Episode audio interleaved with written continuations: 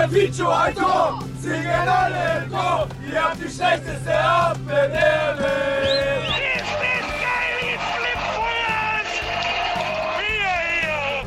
Der Schanzer Podcast mit Christina Richter. Servus, schön, dass ihr auch wieder eingeschaltet habt zur nächsten Folge des Schanzer Podcasts, der präsentiert wird von den Stadtwerken Ingolstadt und von Auto Bierschneider. Wie versprochen bleiben wir natürlich unserem Zwei-Wochen-Rhythmus treu. Heißt, auch diese Woche gibt es wieder eine Nigel-Nagel-neue Folge, nämlich die Nummer 23 mit unserem Geschäftsführer Dietmar Beiersdorfer. Und ich hoffe, Didi, dass wir so richtig ins Quatschen kommen und wir nicht nur über FCI-Themen reden, sondern auch über Themen, die dein Privates anbelangen. Und ich bin mir vor allen Dingen sicher, dass es sich lohnt, bis zum Ende dran zu bleiben. Ja, das wollen wir doch hoffen. Ich freue mich natürlich auch hier zu sein mit dir, Chrissy. Und ähm, ja, äh, bin gespannt, was die nächsten Minuten, Stunden so bringen zwischen uns. Dann äh, würde ich euch einfach mal kurz beschreiben, wo wir uns gerade befinden, nämlich im zweiten Stockwerk des Funktionsgebäudes am Audi Sportpark, nämlich im Büro von Didi Beiersdorfer. Kennt ihr vielleicht aufgrund unserer letzten Videos, die wir bei Social Media gepostet hatten. Didi ist hier nämlich ans berühmt-berüchtigte gelbe Telefon gegangen ähm, und hat unsere MDs begrüßt. Auf die kommen wir später noch zu sprechen. Aber Didi, wenn du dich jetzt hinstellen würdest, dann könntest du einen wunderschönen Ausblick genießen. Du hättest nämlich den direkten Blick auf unsere Schanzer Trainingsplätze. Deswegen die Frage an dich, ist das bisher der schönste Ausblick aus einem Büro?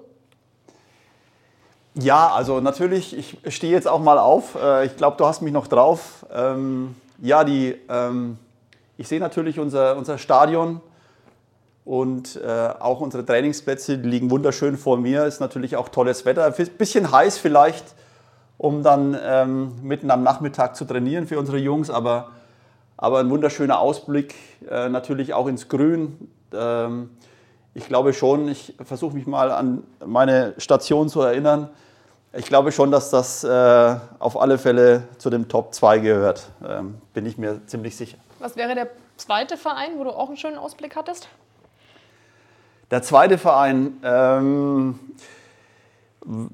ja, ich war ja auch mal in New York zum Beispiel äh, verantwortlich äh, für diese Mannschaft übergeordnet und da hatten wir natürlich auch einen wunderschönen Ausblick auf die Stadt. Das war auch traumhaft. Aber, aber äh, wenn es einer Natur belassen haben möchte und äh, grün beziehungsweise eben auch harmonisch, dann glaube ich, ist das hier nicht zu übertreffen. Mhm. Und ich weiß nicht, inwiefern du vielleicht schon mal ein bisschen reingehört hast in die letzten Ausgaben des Schanzer Podcasts. Wir wollen natürlich nicht nur die Funktion näher vorstellen, die du jetzt als Geschäftsführer inne hast, sondern wir wollen natürlich auch den Menschen hinter dieses Amts eben auch näher und besser kennenlernen. Und ich habe mir jetzt gedacht, wir blicken ein bisschen zurück auf deine letzten Wochen, auf deine letzten Monate hier beim FC Ingolstadt 04. Sprich, wir starten mit unserer ersten Rubrik. Unsere Spielzeit. Und das bedeutet, dass wir einfach mal deine FCI-Amtszeit ein bisschen chronologisch Revue passieren lassen. Und ich meine, dass wir dann nicht unbedingt auf den 9. November 2021 springen müssen, sondern wir müssen nochmal zwei Jahre zurückgehen, nämlich aufs Jahr 2019. Da hast du nämlich gemeint, da standest du schon mal im Austausch mit dem FC Ingolstadt 04. Ja, das ist richtig. Ähm, ich erzähle da natürlich nicht so gerne drüber, weil ähm, weil man dann eben auch Gespräche mit Clubs äh, nicht immer öffentlich macht. Äh, also ich äh, zumindest nicht, aber da es sich um den gleichen Club handelte, als es sich jetzt handelt, glaube ich, kann man, das, kann man das gerne tun. Da war ich auch im Austausch mit dem FCI gestanden. Und ähm, da muss ich ganz ehrlich zugeben, da äh, gab es ja noch die Relegationsspiele und ähm, dann habe ich ähm, in Anführungszeichen so ein bisschen kalte Füße bekommen, zu dem Zeitpunkt noch und ähm, bin dann nicht nach Ingolstadt gekommen. Aber ähm, habe natürlich auch immer ein Stück weit auch nochmal den Kontakt gehalten, weil ich auch viele Weggefährten hier des FCIs, der Schanze, auch persönlich kenne und, und auch schätze. Und von daher ähm, hatte ich das auch immer ein bisschen im Blick und war dann natürlich froh, als dann nochmal Kontakt mit mir aufgenommen wurde, um mich zu fragen, ob ich äh, äh, mir das vorstellen könne. Das habe ich sofort bejaht und ähm, wir haben uns dann auch äh, relativ schnell dann am Tisch gesetzt und auch mit dem Aufsichtsrat gesprochen. Und danach war ich auch überzeugt, dass, dass das die Aufgabe ist, die ich jetzt machen möchte. Und habe es äh, bislang auch keine Sekunde bereut, auch wenn man jetzt sagen kann, ja, wir sind äh, abgestiegen, sind eine Klasse tiefer gegangen. Aber ich, äh, ich mag das einfach. Ich komme ja nicht so weit weg. Ich komme aus, aus äh, Fürth vom Land. Äh, Kenne natürlich auch die Mentalität, die unterscheidet sich nicht so groß und habe einfach Lust, mit, mit Menschen äh, zusammenzuarbeiten, die, die, die Lust haben, sich nach vorne zu entwickeln, weiterzukommen. Und äh, das war immer, immer mein Antrieb gewesen, äh, intern Sachen zu entwickeln, ähm, konzeptionell zu arbeiten, inhaltlich zu arbeiten. Und ich mache das gerne so ein bisschen aus der, aus der Tiefe des Raums, äh, nicht immer ganz vorne. In letzter Zeit musste ich natürlich oder durfte ich natürlich auch immer wieder die eine oder andere Rede halten. Äh, das habe ich natürlich auch schon vorher gemacht. Äh, ehrlich gesagt gefällt mir das wahrscheinlich auch. Aber ähm, grundsätzlich versuche ich immer auch die Menschen wirken zu lassen, mit denen ich zusammenarbeite und äh, eben versuche meine Erfahrung einzubringen, meine Kenntnisse der Branche, mein Netzwerk und ähm, dann in, meinen, in dem Status, in dem ich mich aktuell befinde, hat man dann auch null Probleme mehr, irgendwas weiterzugeben, sondern ist dann einfach offen und, und freut sich, wenn, äh, wenn man zusammen äh, an etwas baut und natürlich hoffentlich das auch erfolgreich wird. Du hast jetzt schon die Reden der letzten Wochen angesprochen gehabt. Also ich erinnere mich da an eine Rede in Südtirol, in, in Pfalz, als wir im Trainingslager waren und mit unseren über 40 Partnerinnen und Partnern auf einer Hütte waren und so ein kleines Meet and Greet mit der neu zusammengewürfelten Lizenzmannschaft hatten. Ich muss sagen, da sprechen auch die Spieler noch davon. Äh, vielleicht kannst du da unsere Zuhörerinnen und Zuhörer noch mal daran teilhaben lassen. Ich habe dich nicht so richtig verstanden. da gab es eine sehr amüsante Rede. Ich glaube auch, dass du da ziemlich lachen musstest. Ja, genau. Also es war, ähm, also man muss sich vorstellen, ich, natürlich, äh, wenn ich dann sowas mache, dann äh, versuche ich mich natürlich an ein paar Sachen äh, festzuhalten. Also ich habe es aufgegeben, mir was aufzuschreiben oder Zettel in der Hand zu behalten, sondern äh, ich glaube, wenn man sich dann zu sehr ans, ans äh, Formular oder an das Geschriebene hält, ist es auch schwer, dann ist es nicht authentisch. Deswegen ist es oft so, dass, äh, dass dann eben auch was kommt, was ich gar nicht vorher eingeplant habe und dann die Situationskomik vielleicht äh, ähm, das dann auch durchaus manchmal zu einer guten Rede äh, werden lässt.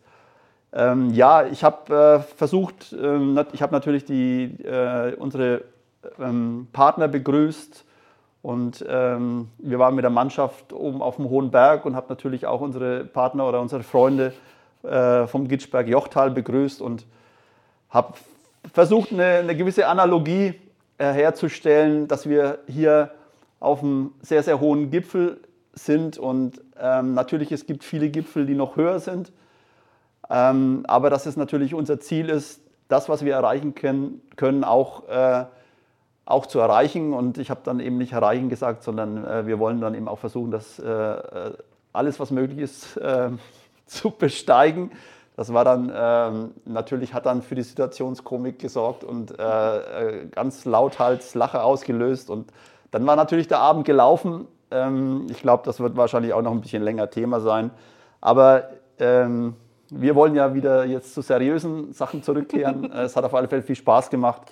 Und ähm, äh, ich glaube, man muss natürlich auch ähm, bei aller Ernsthaftigkeit in unserem Job, muss man natürlich auch äh, versuchen, äh, durchaus auch mal äh, lachen zu können, weil ich glaube, jeder Mensch, äh, ob er jetzt Fußballspieler ist oder, oder anderen Job ausübt, äh, man braucht einfach auch mal ja, einfach eine, eine, Zeit, wo man auch durchaus mal lachen kann, wo man sich freuen kann zusammen. Ähm, es bringt auch nichts, und das kann man ja vielleicht auch auf unserem FCI beziehen, dass man immer hadert, dass man immer sagt, okay, das läuft nicht, das läuft nicht, das läuft nicht, sondern wir haben uns einfach vorgenommen, unsere Zukunft in die Hand zu nehmen, äh, nach vorne zu blicken und, und positiv zu sein. Natürlich ist es noch kein, das erste Spiel noch nicht gespielt, wir wissen nicht, wie es ausgeht, aber wir wissen auf alle Fälle, dass wir, dass wir nach vorne wollen, dass wir uns weiterentwickeln wollen.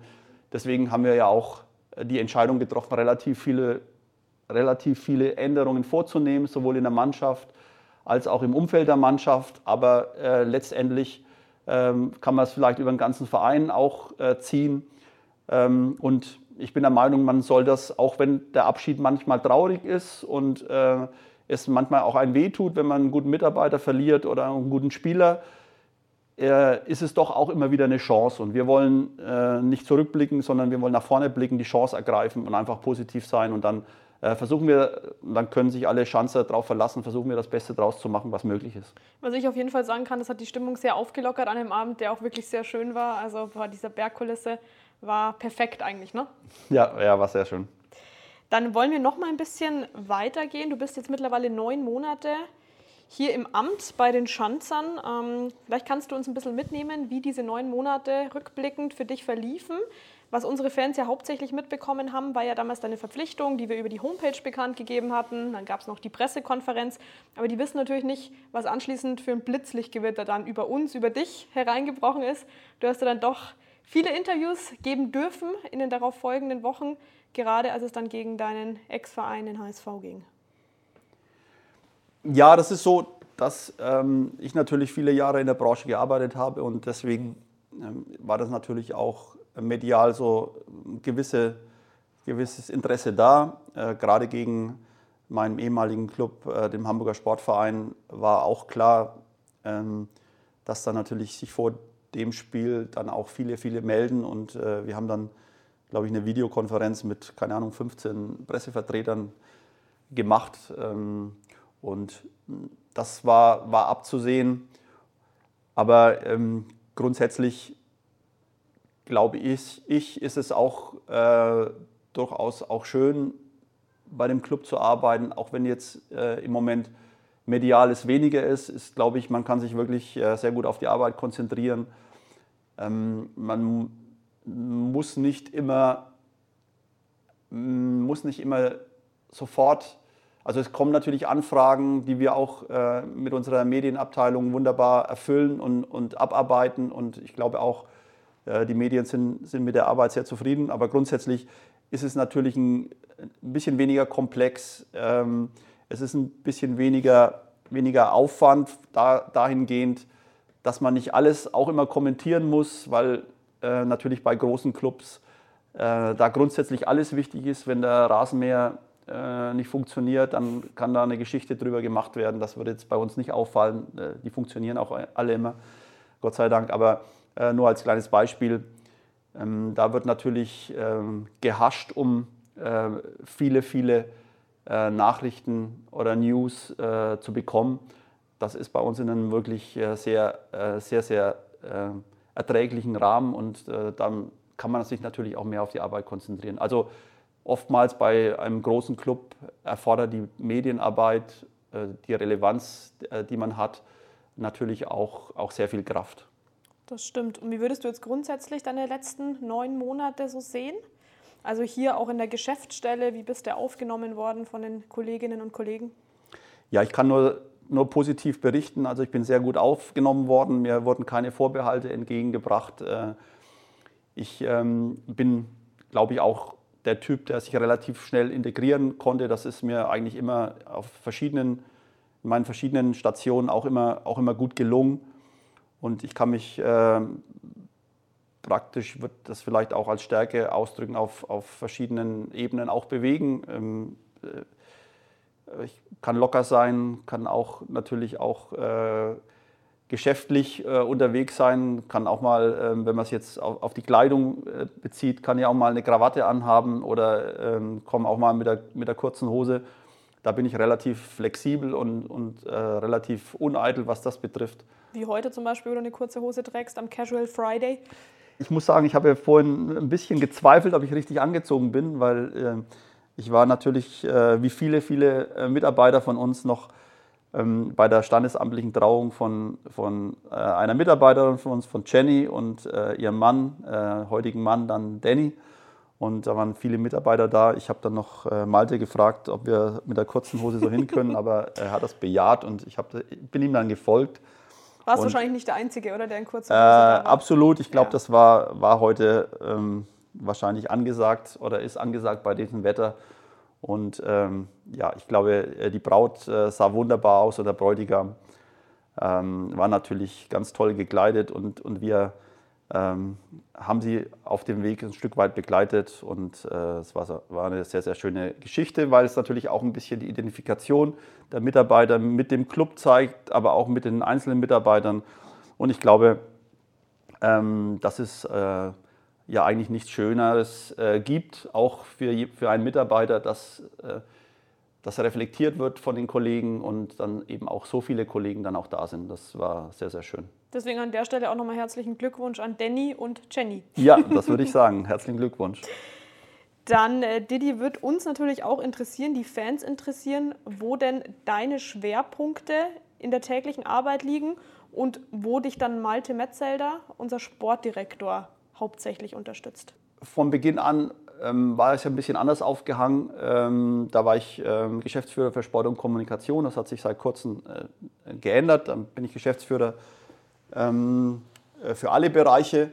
Das gilt es jetzt natürlich auch noch ein bisschen auszukleiden. Ich habe mich natürlich in erster Linie um, um den Sport gekümmert äh, und ähm, werde das, weil es natürlich bei uns im Fokus steht, äh, auch weiterhin tun. Dazu kommen natürlich auch jetzt zukünftig auch immer natürlich ähm, feste Termine mit den einzelnen äh, Abteilungsleitern. Und äh, ich habe da mit Florian Günzler, unseren kaufmännischen Leiter und, und, und Prokuristen, einen Menschen an der Seite, der, der sowohl inhaltlich kompetent ist, wie auch ähm, im Club stark integriert ist. Ich glaube, der, der längste Mitarbeiter hier im Club, der, der eine tausendprozentige Identifikation mit diesem Club pflegt und hat. Und äh, ja, wir, wir, ich sag mal, wir werden das Kind schon schaukeln und ähm, dann haben wir natürlich auch noch andere Mitarbeiter da, die, die auch äh, schon ein paar Jahre da sind und, und uns bei, zur Seite stehen. Und grundsätzlich, glaube ich, ist es auch von mir so angelegt, dass wir, dass wir ähm, es gibt, gibt ein Sprichwort, das ich letztens auch gelesen habe, äh, das will ich jetzt nicht Englisch zitieren, aber, aber Deutsch. Also in einer normalen Organisation ist Leadership äh, Singular, also beim Einzelnen und in einer guten Organisation ist Leadership Plural, also bei mehreren oder in dem Fall bei allen. Und ich glaube, das ist auch wichtig, dass man, dass man die Menschen, äh, so groß sind wir ja nicht, wir haben auch keine 1000 oder 2000 Angestellte, sondern eben wesentlich weniger. Äh, es ist eben wichtig, dass jeder auch Verantwortung übernimmt für seinen Bereich, aber dass jeder auch äh, weiß, dass man durchaus auch mal einen Fehler machen darf und, äh, und die Chance auch wieder bekommt, das wieder gut zu machen. Und von daher, glaube ich, äh, müssen wir so eine Kultur entwickeln im Club, dass wir, äh, dass wir uns was zutrauen, dass wir mutig sind. Das gilt für unsere Spieler am Platz, ähm, hoffentlich am, am äh, morgigen Samstag, äh, genauso äh, wie für unsere Mitarbeiter hier. Und mein Credo war es schon immer, dass, dass wir nur als Club gemeinsam erfolgreich sein können weil eben auch jeder seinen Beitrag dazu leisten muss äh, für das Gesamtgebilde. Und es, äh, natürlich wird am Samstag möglicherweise der, der Stürmer gefeiert, der das 1-0 macht äh, und dann vielleicht zum Sieg reicht. Ähm, aber dennoch äh, macht sich dann oftmals keiner Gedanken, äh, wer es geschafft hat, das Stadion zu öffnen, mhm. die, die Karten vernünftig zu verteilen, die Pressekonferenz zu leiten, die Akkreditierungen zu verteilen. Äh, äh, die Mannschaft zu trainieren, äh, die Mannschaft fit zu machen und natürlich die Spieler auszubilden im Nachwuchsleistungszentrum oder auch in der Akademie, die Betten zu machen für die Spieler, die später mal bei uns in der ersten Mannschaft spielen. Also, ähm, nee, die machen sie selber. Aber ich hoffe. falsch gegriffen. Also, sie kochen sogar selber. Ähm, aber du weißt, was ich damit meine. Ja. Also, ähm, ich glaube, das Gefühl müssen wir versuchen zu verbreiten äh, und zu leben, dass, dass jeder seinen Teil dazu beitragt. Ähm, das ist manchmal nicht ganz einfach zu sehen für den Einzelnen, aber ähm, äh, ich sehe das so von oben und ich will meinen Beitrag natürlich dazu leisten, dass jeder auch das Gefühl bekommt, äh, dass er ein wichtiger Teil dieses FCIs ist. Wenn es aber dann um Transfers geht, das ist ja hauptsächlich bei Malte Metzelder und dir angesiedelt, inklusive der Scouting-Abteilung. Genau, das ist so, dass wir natürlich äh, versuchen, äh, erstmal unseren Kader natürlich analysieren, identifizieren mit, äh, mit dem Coach zusammen auch. Äh, und wir sitzen natürlich lange zusammen äh, mit dem Scouting. Äh, Malte, ich bin auch meistens dabei. Das ist so mal natürlich das äh, ein großer Bereich oder der wichtigste Bereich aktuell eben ist, äh, die Mannschaft richtig aufzustellen und versuchen die, die, die Transfers zu machen, die wir eben benötigen, ob das raus ist oder rein. Ähm, das ist ähm, auch, auch wichtig, auch gleich wichtig oftmals. Und ähm, da stimmen wir uns natürlich ab. Ähm, wir kriegen viele Spiele aufbereitet von Scouting, treffen natürlich dann auch eine Auswahl. Äh, natürlich ist Malte dafür zuständig. Ich äh, bin da ob meiner Erfahrung natürlich auch, äh, denke ich, ein gern gesehener Gast in diesen, äh, und äh, Teilnehmer in, diesen, in, diesen, in dieser Runde und ähm, kann natürlich da auch meine Erfahrung beitragen. Und äh, ja, am Schluss schauen wir uns natürlich in die Augen, äh, äh, schauen dann natürlich, ob das wirtschaftlich möglich ist, stimmen das ab mit der Administration, mit, mit, mit unseren Möglichkeiten, die wir eben haben. Ähm, dann geht es natürlich auch äh, bei gewissen Größenordnungen auch äh, zum Aufsichtsrat, äh, der vorher ja ein gewisses Budget freigeben muss, dass wir eben, äh, wir präsentieren äh, das Budget, wie wir uns das vorstellen für diese Saison, äh, gibt ja dann eine Lizenzierung, der Aufsichtsrat gibt das frei und wir stellen natürlich dem Aufsichtsrat auch vor, was wir vorhaben, welche Position wir besetzen wollen, ähm, welche Durchmischung wir haben möchten, ähm, welche Art von Spielern. Und dann äh, suchen wir die aus oder haben die schon ausgesucht, äh, präsentieren die und dann äh, versuchen wir die auch äh, unterschriftsreich zu kriegen. Äh, medizinische Untersuchung, Integration, Onboarding der Spieler, alles Mögliche, da hängt ganz viel dran. Da sind wieder Teammanager wichtig, da sind, äh, sind die Menschen wichtig, die, die, ähm, ähm, die mit den Verbänden kommunizieren. da bist du dann wichtig, die ähm, praktisch den, das erste Interview mit ihm macht und, und und äh, deine Mitarbeiter in der Presseabteilung, die eben dann sich was einfallen lassen, ähm, wie man wie das am besten präsentiert. präsentiert. Genau.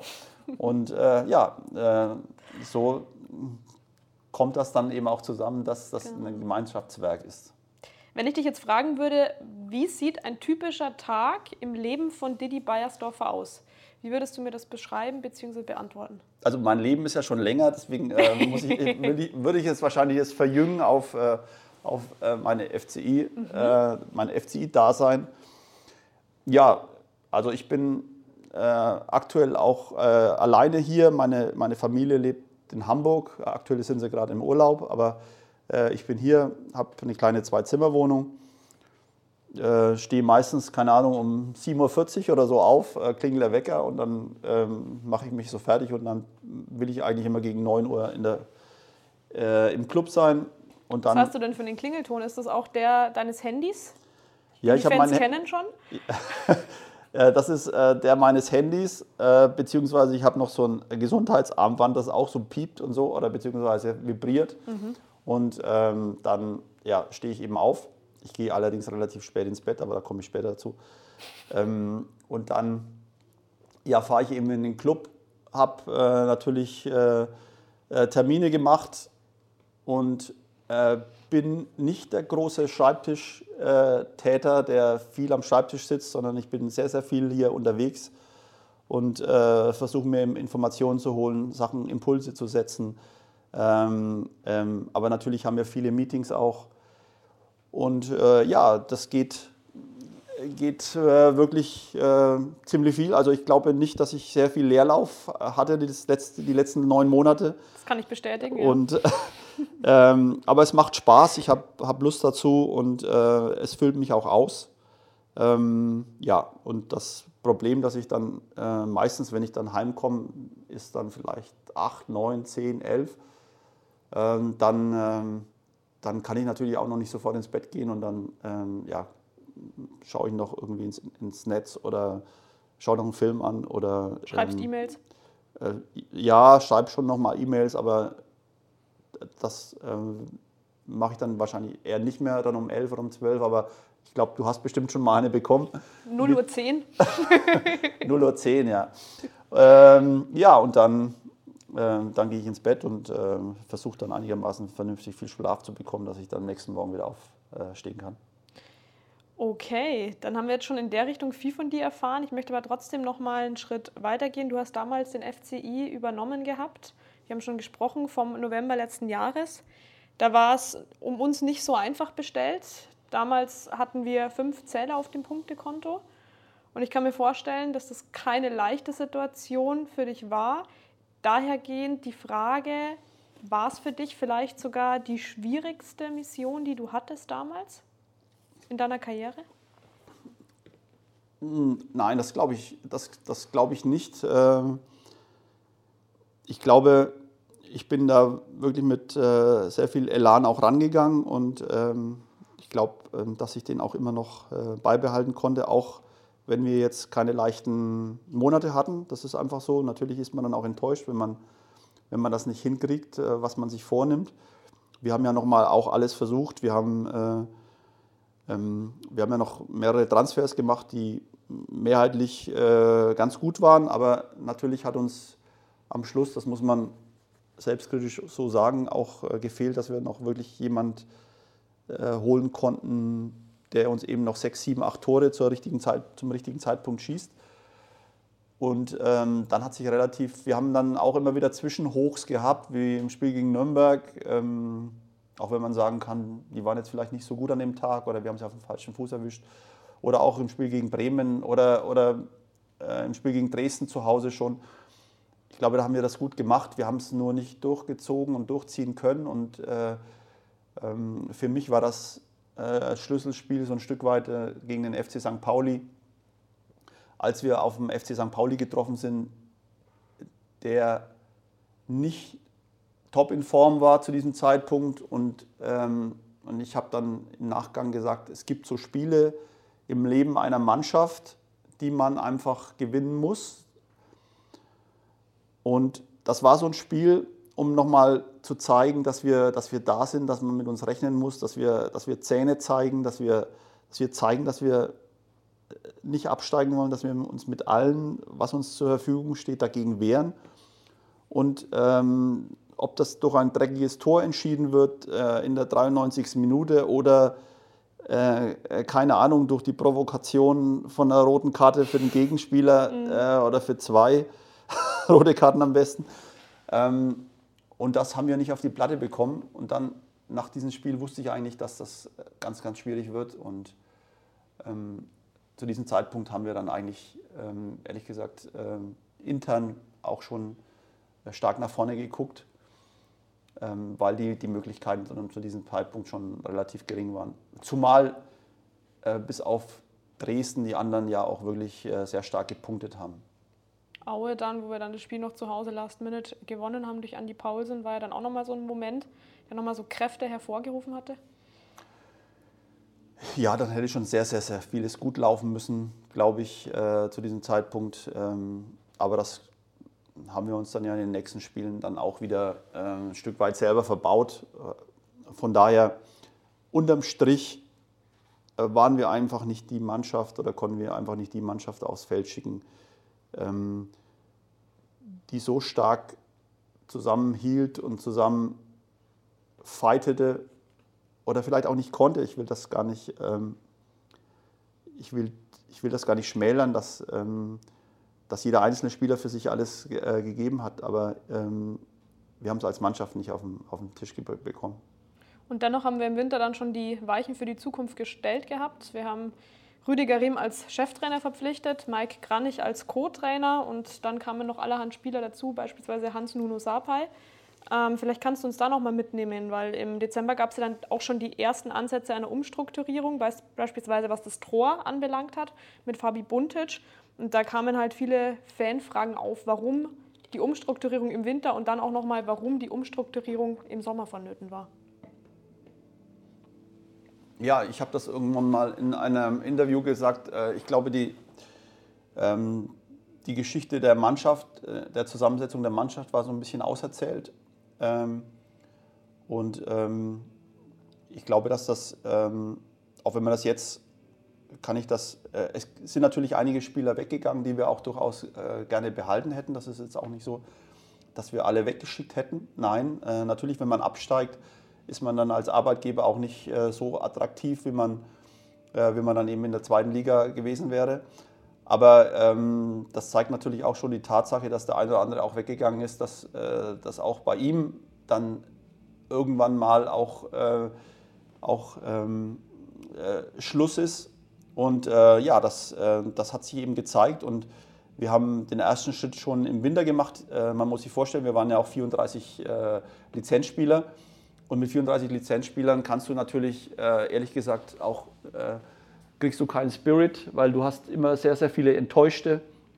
Du musst vielen sagen, äh, äh, sie können nicht spielen, sind sie nicht mal im Kader. Und das, das ist natürlich schwierig. Das setzt sich im Training fest, das setzt sich im Spiel fest.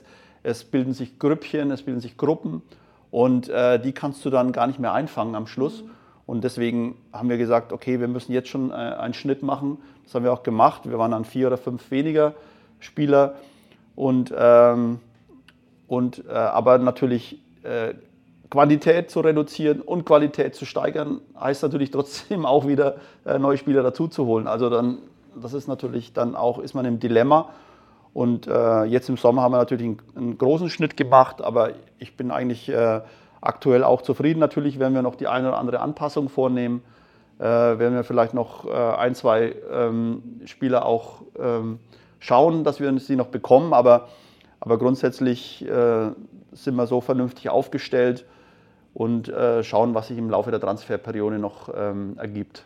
Genau, Malte Metzelder hat auch vor kurzem ein Interview gegeben gehabt dazu, dass die Kaderplanung zwar schon sehr weit fortgeschritten ist, aber dass eventuell auch noch Bewegung reinkommen könnte, sei es eben durch Zu- oder Abgänge.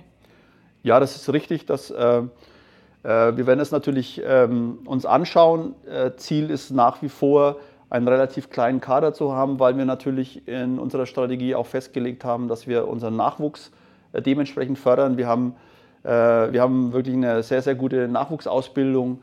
Äh, wir haben immer, der FCI hat es immer geschafft, auch eigene Spieler zu integrieren.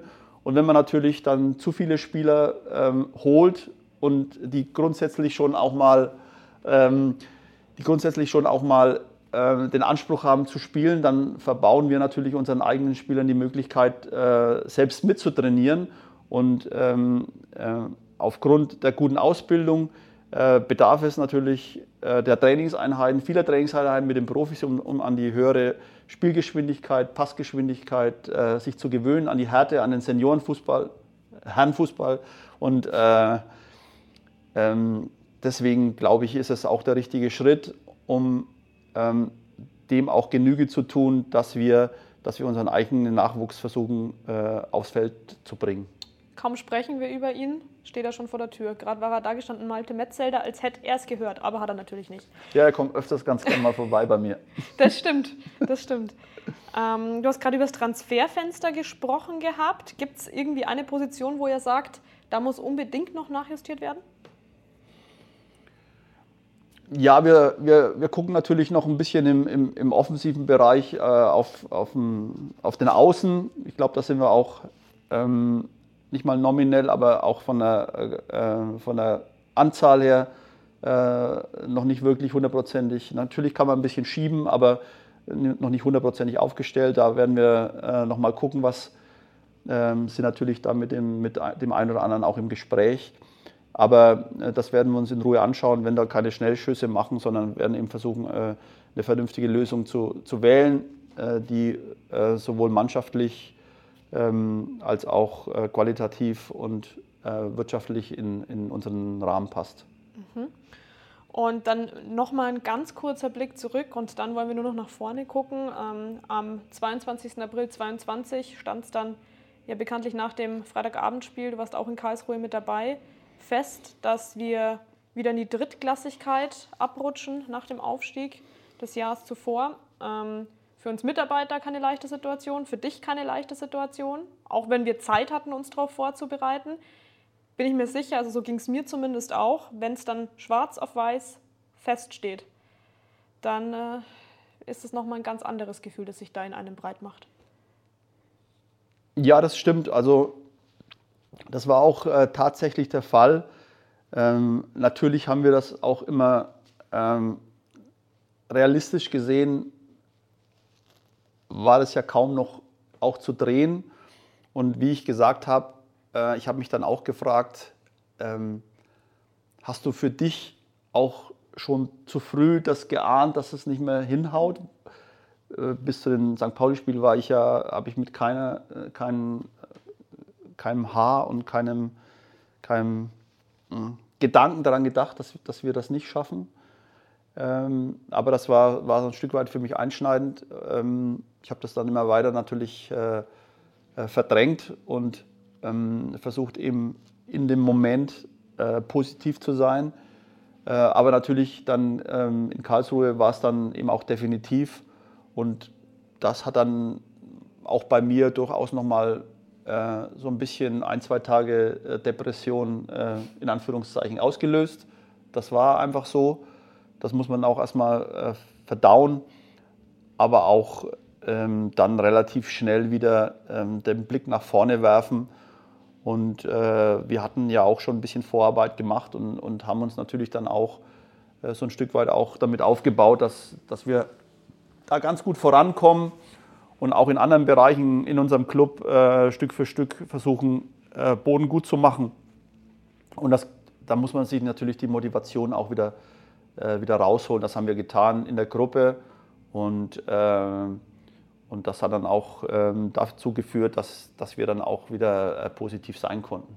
Du hast nicht nur beim sportlichen Apparat Wellen angerührt, sondern du hast das Ganze auch bei den Mitarbeitern und Mitarbeiterinnen gemacht. Ähm, ja, das, das, das müsstest du wahrscheinlich sagen. Ich kann, das ja, ich kann ja nicht für die Mitarbeiter sprechen.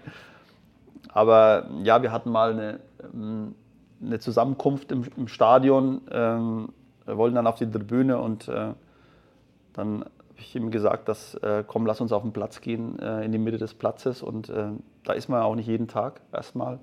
Und zweitens ist natürlich das auch äh, der Punkt, wo, wo unser Herz schlagen sollte, auf dem Platz.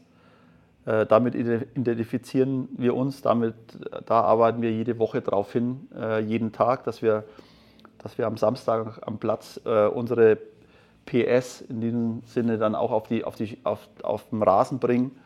Und das haben wir dann gemacht. Und ähm, da gibt es natürlich, das muss man einfach auch so sagen, äh, äh, sind natürlich viele Gefühle dabei. Viele, viele Mitarbeiter von uns sind ganz, ganz viele Jahre da, viele sind kür kürzlich erst gekommen. Und dann muss man natürlich versuchen, dann auch mal offen über alles zu sprechen und versuchen, die Themen im Amt zu sprechen. Da haben wir gut äh, diskutiert und ich habe natürlich auch, äh, auch versucht, äh, meinen Teil dazu beizutragen. Und dann, äh, weil du gesagt hast, die Wellen angerührt.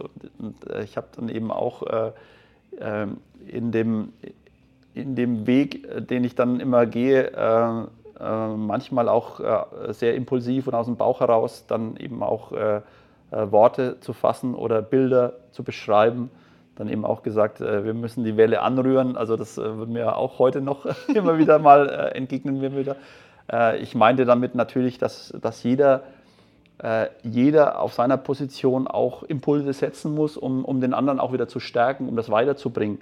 Und ähm, natürlich orientiert man sich immer an, an Personen und äh, ich bin gerne bereit und, und, und gebe mich gerne dafür her und liebe es auch, äh, Orientierung zu geben. Aber, aber natürlich äh, ist auch äh, die Energie von, von den Führungsleuten, nochmal auf das Zitat von vorhin vielleicht zurückzugekommen, irgendwann mal äh, wird das weniger und dann brauch, bedarf es natürlich Menschen in der Organisation, die das eben auch weitertragen.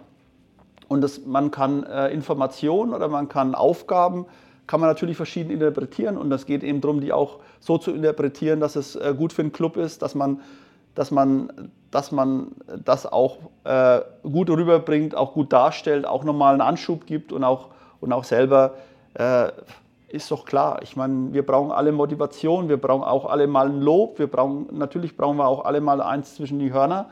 Und, ähm, und äh, ich glaube, da macht es so ein bisschen die Mischung. Aber grundsätzlich ha, äh, haben wir hier einen wunderbaren Job. Wir, wir dürfen ein, eine Stadt vertreten, eine Region vertreten, einen Club vertreten. Ähm, das äh, wünschen sich viele Leute auf der Welt. Das ist einfach so. Ich kenne das von vielen, von vielen Stationen, die einfach sagen, äh, in so einem Fußballclub zu arbeiten, ist, ist schon was Besonderes. Und das sollte man auch interpretieren. Und ich habe auch immer gesagt, wer das nicht möchte, der, der muss das nicht. Also wir zwingen auch keinen hier zu arbeiten. Und wenn der oder diejenige das nicht möchte, dann, ähm, dann haben wir kein Problem damit, äh, wer es auch immer ist, zu sagen, dann ähm, magst, kannst du auch gerne was anders machen, weil ich glaube, es lohnt sich hier, ähm, alles zu geben, was man hat. Darunter auch die zehn neuen Spieler, die wir mittlerweile verpflichtet haben. Tim Cevea war jetzt der letzte Spieler, der zu uns gestoßen ist. Du hast die Jungs auch im Trainingslager, wie gesagt, begleitet gehabt, hast da erste Eindrücke gesammelt, auch dann die Vorbereitungsspiele mitbekommen, die letzten Tage hier mitbekommen. Wie würdest du denn die Vorbereitungsphase kurz zusammenfassen?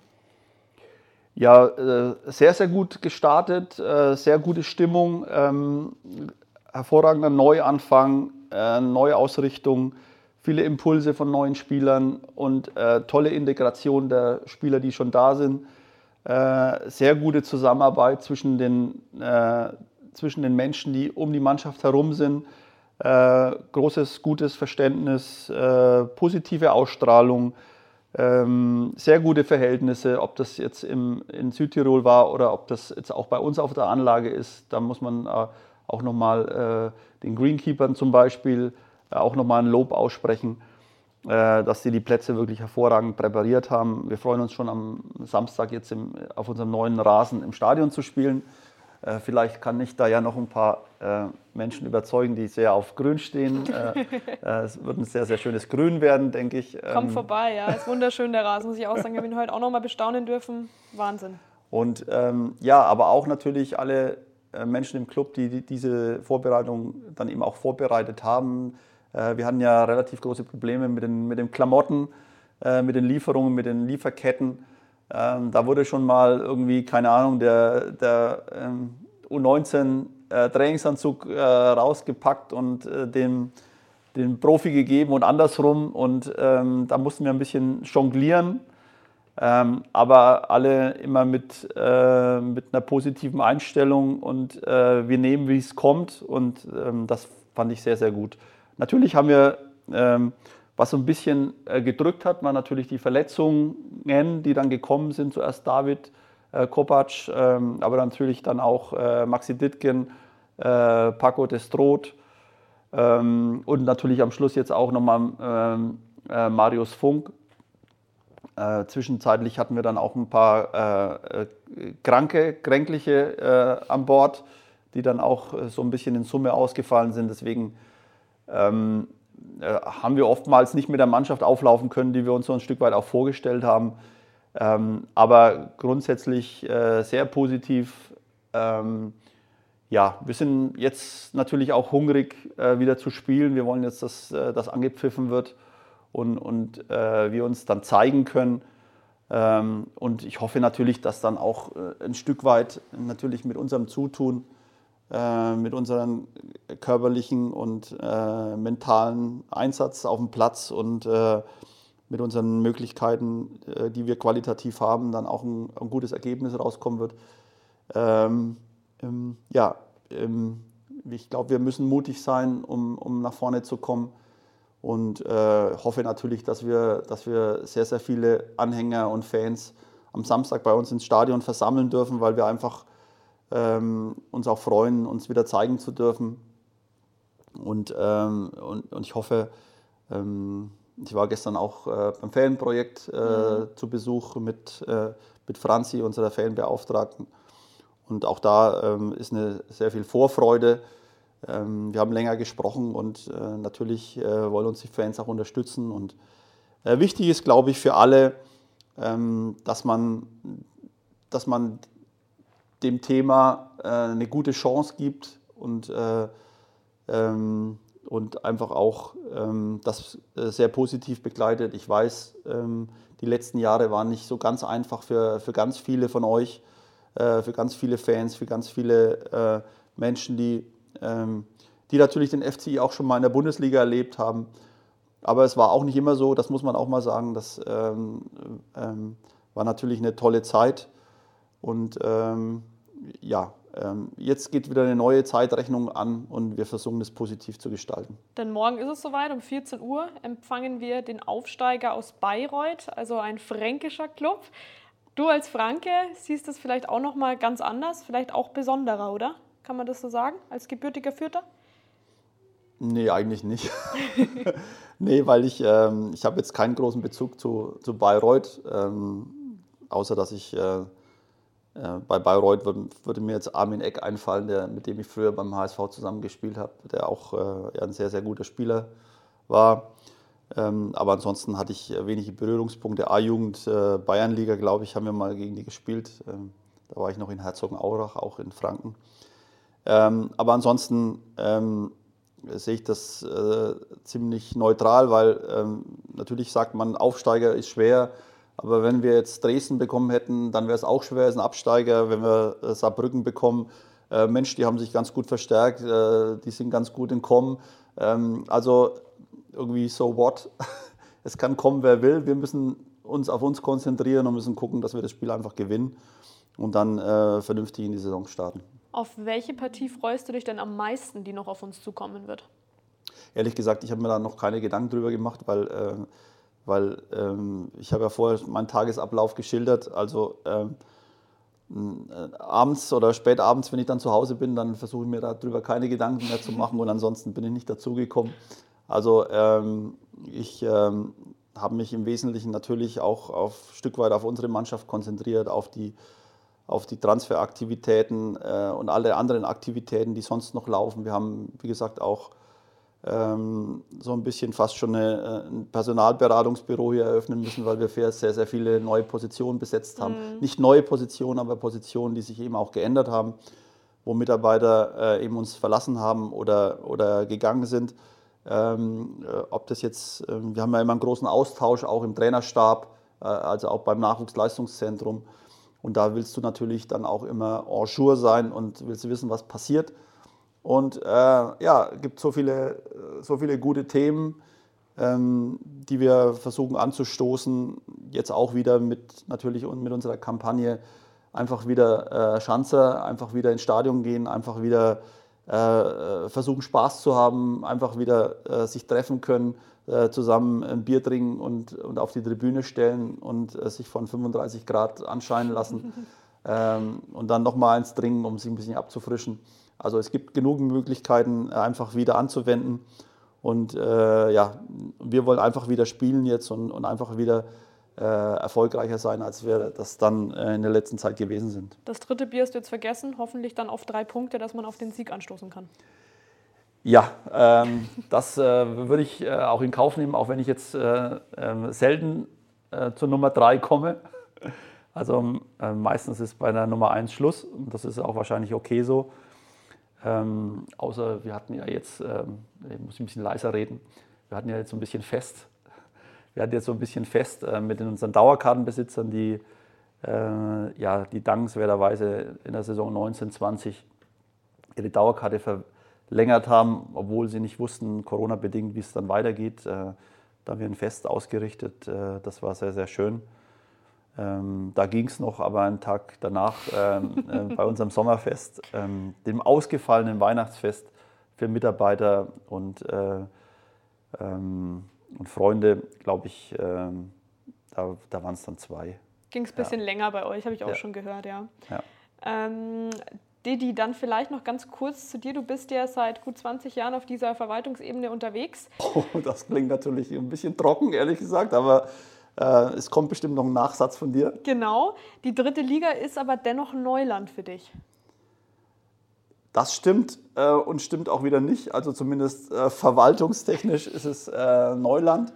Äh, spieltechnisch habe ich natürlich in der, in der dritten Liga gespielt, bevor ich dann 1986 äh, zum HSV gegangen bin. Ja. So, jetzt könnt ihr euch vorstellen, in welche Richtung jetzt meine Fragen im nächsten Schritt gehen werden. Wir wollen nämlich jetzt dich ein bisschen besser kennenlernen. Sprich, wir springen jetzt direkt in die nächste Rubrik. Unsere Geschichte. Das Erste, was mir in dem Zusammenhang natürlich bei meiner Recherche so entgegengestoßen ist, muss ich sagen, war Mr. Kebab. Wer oder was ist Mr. Kebab, Didi? Ähm, ja, Mr. Kebab ist äh, war und ist ähm, eine, ein Ecklokal in, in der Schanze in Hamburg zwischen äh, Schanzenviertel und Kiez, also Reeperbahn. Und da habe ich, äh, ja, das war das Lokal ähm, meiner Frau bzw. ihres Bruders, ihrer Familie. Und da habe ich meine Frau kennengelernt. Mhm. Es gibt nämlich eine richtig schöne Love Story, die die Welt auch ein bisschen aufgegriffen hat im Juli 2006. Da hieß es nämlich, Diddy heiratet Mrs. Kebab. Vielleicht kannst du dich da noch dran erinnern. Vielleicht kannst du uns rückblickend ein bisschen teilhaben lassen an eurer Love Story.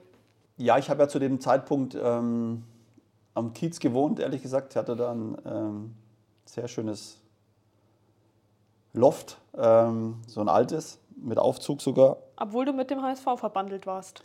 Ja, da hatte mir mein Aufsichtsratsvorsitzender, ähm, äh, ein toller Mensch, der hatte mir noch gesagt, äh, Dietmar, vielleicht sagen Sie das lieber nicht, ähm, dass Sie auf dem Kiez auf St. Pauli wohnen.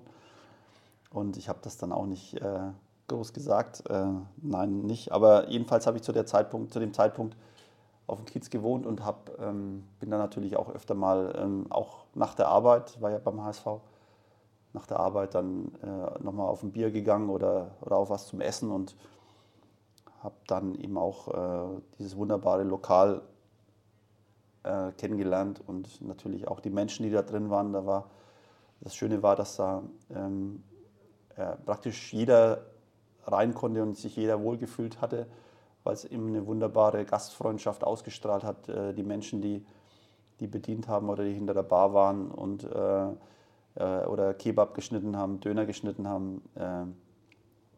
Äh, ähm, das war, war eine sehr, sehr schöne Atmosphäre. Und ähm, dann hat mich da meine zukünftige Frau dann eben auch mal bedient. Sie war ein bisschen, äh, ich, so ein bisschen despektierlich, äh, wie sie mir den Teller hingestellt hat. Äh, aber ich, das fand ich eigentlich ganz attraktiv an ihr. Deswegen bin ich dann immer öfter reingekommen. Und ähm, ja, dann ähm, hat sich das eben auch ähm, Schritt für Schritt so entwickelt. Und da muss ich ja nicht mehr näher drauf eingehen. mehr musst du nicht drauf eingehen. Ihr habt geheiratet 2006 auf jeden Fall. Ja, genau. Das, äh, also die, der Tellerwurf, der war äh, 2002. Noch vier Jahre dazwischen zumindest gewesen, ja. Ja. Und ihr habt eine gemeinsame Tochter, wobei du ja auch eine ältere Tochter hast. Also du hast zwei Kinder. Ich habe zwei Kinder, ja. Ich habe äh, eine ältere Tochter, sie äh, ist jetzt auch Mutter geworden, also ja, bin Opa geworden. Herzlichen Glückwunsch. Äh, Dankeschön, das ist im Oktober äh, letzten Jahres. Ja, sie ist, ähm, sie ist Biologin, hat ähm, letztes Jahr noch promoviert in Biologie, äh, macht so Hirnforschung, ist an der Uni in Hamburg angestellt und bin natürlich sehr stolz, dass, ich, dass, sie, das so, äh, dass sie das so grandios geschafft hat und auch ihr Leben so hinkriegt. Und dann habe ich noch eine kleine Tochter, die ist zwölf, wird jetzt 13, geht aufs Gymnasium, aufs Humanistische, schlägt sich gerade mit Latein rum Mhm. und äh, hatte natürlich äh, vor dem FCI sehr viel, sehr viel Zeit für sie und habe äh, dann auch noch meine Lateinkenntnisse ausgepackt. Und es hat mir sehr, sehr viel mehr Spaß gemacht, als es damals äh, war, als ich in die siebte Klasse gegangen bin. Ähm, nein, aber ja, das ist, ähm, das fühlt sich ganz gut an mit den beiden und äh, bin sehr zufrieden. Und du hast ja, glaube ich, gefühlt zumindest deine halbe Familie Weihnachten letztes Jahr mit FCI-Kleidung eingekleidet, oder? Also ich kann mich noch gut erinnern, als du hier im Fanshop standst und noch nach Geschenken gesucht hast. Wie kam das so an eigentlich? Das habe ich dich nie gefragt. Ja, also äh, mein Schwiegervater, der hat mich sowieso immer mit allen meinen Clubs äh, ausgeraubt praktisch, was ich so äh, mitgebracht hatte. Ähm, der zieht das auch immer äh, nach wie vor tapfer an. Ähm, manchmal verwechselt er dann den Club, also dann bin ich normal, hatte auch schon mal was von Zenit St. Petersburg an oder so. Das kann schon mal passieren, aber ich trage ihm das nicht nach. Es ist sehr, sehr lieb und sehr schön, sehr wertschätzend von ihm. Und ähm, natürlich habe ich dann auch ein bisschen was mitgebracht. Und natürlich meiner Tochter auch unser Sondershirt äh, Stronger Together, worüber sie sich sehr- gefreut hat. Okay, sind Sie denn mittlerweile FCI-Mitglieder?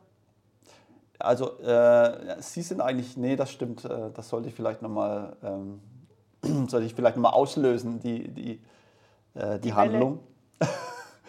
äh, aber ich bin natürlich FCI-Mitglied, ja. Ja, weißt du, was du schon äh, zu, zum Geburtstag dann vielleicht verschenken kannst? Eine Mitgliedschaft. Ja, Oder? das könnte ich dann natürlich durchaus tun. Also ich glaube, meine Tochter wird dann nicht äh, äh, ganz bis zum Schluss zufrieden sein. äh, also da muss noch, sie wird sagen, da muss noch was kommen. Aber ähm, ja, äh, bei meiner Frau ist es übrigens ähnlich.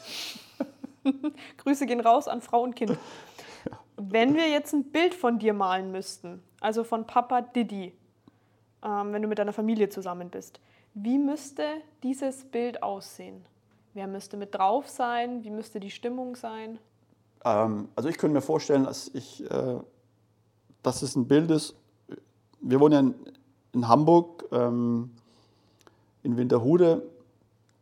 Und ähm, ich habe mir dann damals äh, mit meiner äh, Frau, mit Olcay, zusammen, ähm, wir haben ein bisschen außerhalb gewohnt und dann haben wir uns ein Haus angeguckt in, in Winterhude in der, in der Stadt.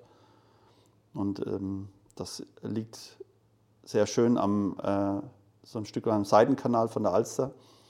Und da steht eine wunderschöne Rotbuche äh, drauf, die ganz, ganz groß ist. Und ähm, ich wusste damals nicht, ob ich mir leisten kann. Und dann habe ich meinen Vater angerufen und habe gesagt, äh, da war ich allerdings auch schon 35 oder so. Und ähm, dann hat er mir dazu geraten, dass, äh, ja, hat er gesagt, im fränkischen Dialekt, ein, ein, ein Junger traut sich was. Und dann habe ich das auch gemacht, weil ich dann zu meiner Frau gesagt habe, ich habe das Gefühl, dass, äh, dass ich hier zwei Jahre länger leben würde. Und dann ähm, haben wir eben zusammen entschieden, äh, dass wir das machen. Also unter dem Baum, äh, glaube ich, können wir es ganz gut vorstellen mit meiner Familie. Mit deiner ganzen Familie. Die wahrscheinlich groß ist, wenn man noch die Familie deiner Frau mit dazu zählt, oder? Ja, dann, ähm, dann ähm, also, also so weit habe ich es nicht gebracht, dass sie die Nebengrundstücke auch noch äh, erwerben durfte. Auch so groß dann gleich, okay, ja, gut. Wie war das bei eurer Hochzeit? Da war viel los dann, oder? Ja, ich habe es halt heute gerade erzählt, weil ähm, bei Jennys Hochzeit habe ich es ähm, heute äh, Schröcki und Nico erzählt, die auch äh, wunderbare Geste auch natürlich äh, da waren. Nico Antonic und Tobi Schröck dann quasi. Genau. genau. Ähm, habe ich erzählt, dass ich zu meiner Hochzeit äh, zu spät gekommen bin. Um Gottes Willen.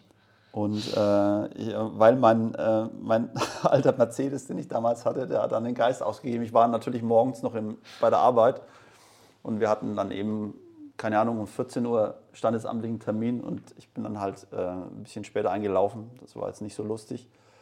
Aber äh, wir haben das gut hinbekommen, haben dann nachher bei uns im Garten gefeiert. Ähm, war richtig was los, ähm, war ein wunderschöner Tag, sehr, sehr schöne Stimmung.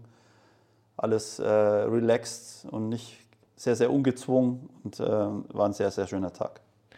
Mm, wie ist es denn für deine Familie, rückblickend, so im Rampenlicht zu stehen? Da wird ja bestimmt, sei es auf dem Spielplatz oder so, mal jemand mit einem Autogrammkartenwunsch auf dich zugegangen sein oder wenn man mal zusammen in der Stadt unterwegs was essen war.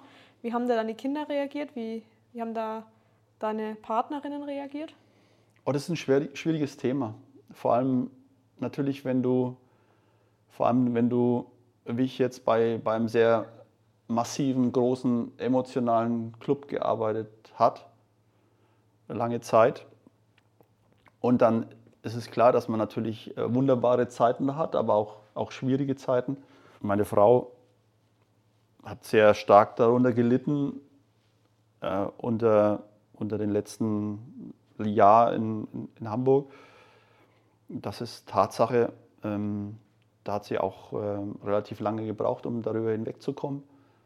Sie ist natürlich Hamburgerin, hat auch immer viel alles verfolgt. Äh, und es ist eben so, äh, es gibt eben nicht nur äh, Siege, sondern man verliert auch mal. Ähm, aber das hatte ich auch schon bei meiner, bei meiner älteren Tochter, das, da haben wir ja mit dem HSV immer regelmäßig noch international gespielt. Und selbst wenn du dann mal Fünfter warst, musste sie sich, äh, also muss man sich jetzt mal vorstellen, wir waren damals Fünfter und dann muss man sich noch Schmährufe oder beziehungsweise halt nicht Beleidigungen natürlich nicht, aber ähm, Kommentare, würde ich mal nennen, anhören auf dem Schulhof. Ähm, es, ist nicht immer, es ist nicht immer leicht, es sieht immer ganz gut aus. Man sieht oftmals nur die, die schönen Seiten, die man natürlich wirklich auch hat.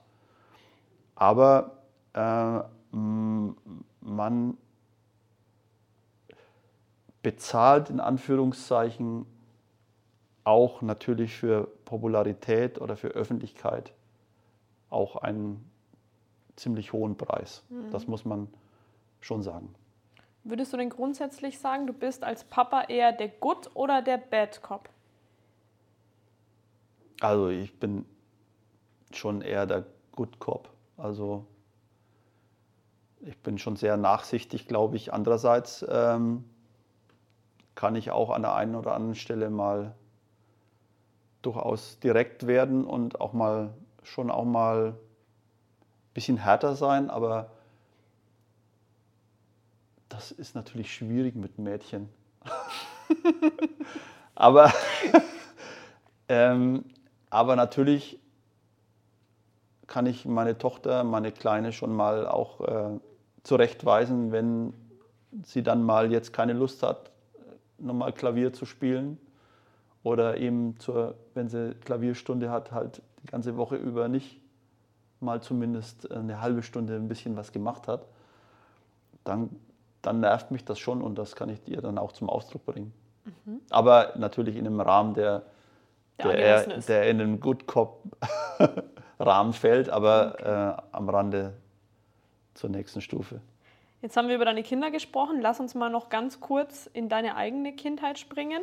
Über deine Vereine hast du gerade schon gesprochen gehabt, für die du alle gegen den Ball getreten hast. Also sprich für Fürth hast du ja gespielt gehabt, davor noch für Vereine, die rund um Fürth waren. Also sprich Altenberg, Herzogenaurach, Bamberg, dann ein bisschen weiter weg. Und dann bist du vom HSV entdeckt worden. Wie war das alles so für deine Kindheit? Das ist ja was ganz was anderes als in der heutigen Zeit, gehe ich jetzt mal von aus. Ich habe nie damit gerechnet, ähm, jemals Fußballprofi zu werden. Also natürlich ähm, ähm, war ich Fußball verrückt oder Enthusiast und so. Habe immer gespielt, aber ich habe nie in einer Auswahlmannschaft gespielt bis 20 oder 21. Hab dann, ähm, ich bin, bin ein klassischer Spätentwickler. Ich war früher immer im Sturm, habe Mittelstürmer gespielt, war da, war da echt ziemlich ähm, kopfballstark und so, aber ich hätte es natürlich nie als, als Stürmer in, in, die, in die zweite, geschweige denn in die erste Bundesliga geschafft. Ich war dann, ähm, ich habe dann auch studiert, äh, BWL studiert, habe dann äh, in Fürth gespielt und ähm, war dann auch bei der, ich war bei der Bundeswehr vorher, ja, bei der Bundeswehr vorher. Und zu diesem Zeitpunkt habe ich dann kaum mehr so trainieren können, weil ich dann die Zusage, die ich hatte, relativ nahe stationiert zu werden, äh, konnte nicht erfüllt werden. Dann war ich in Hemmau, was ja nicht so ganz weit weg ist, und in Regensburg. Muss ich an der Stelle sagen, dass ich in Regensburg war.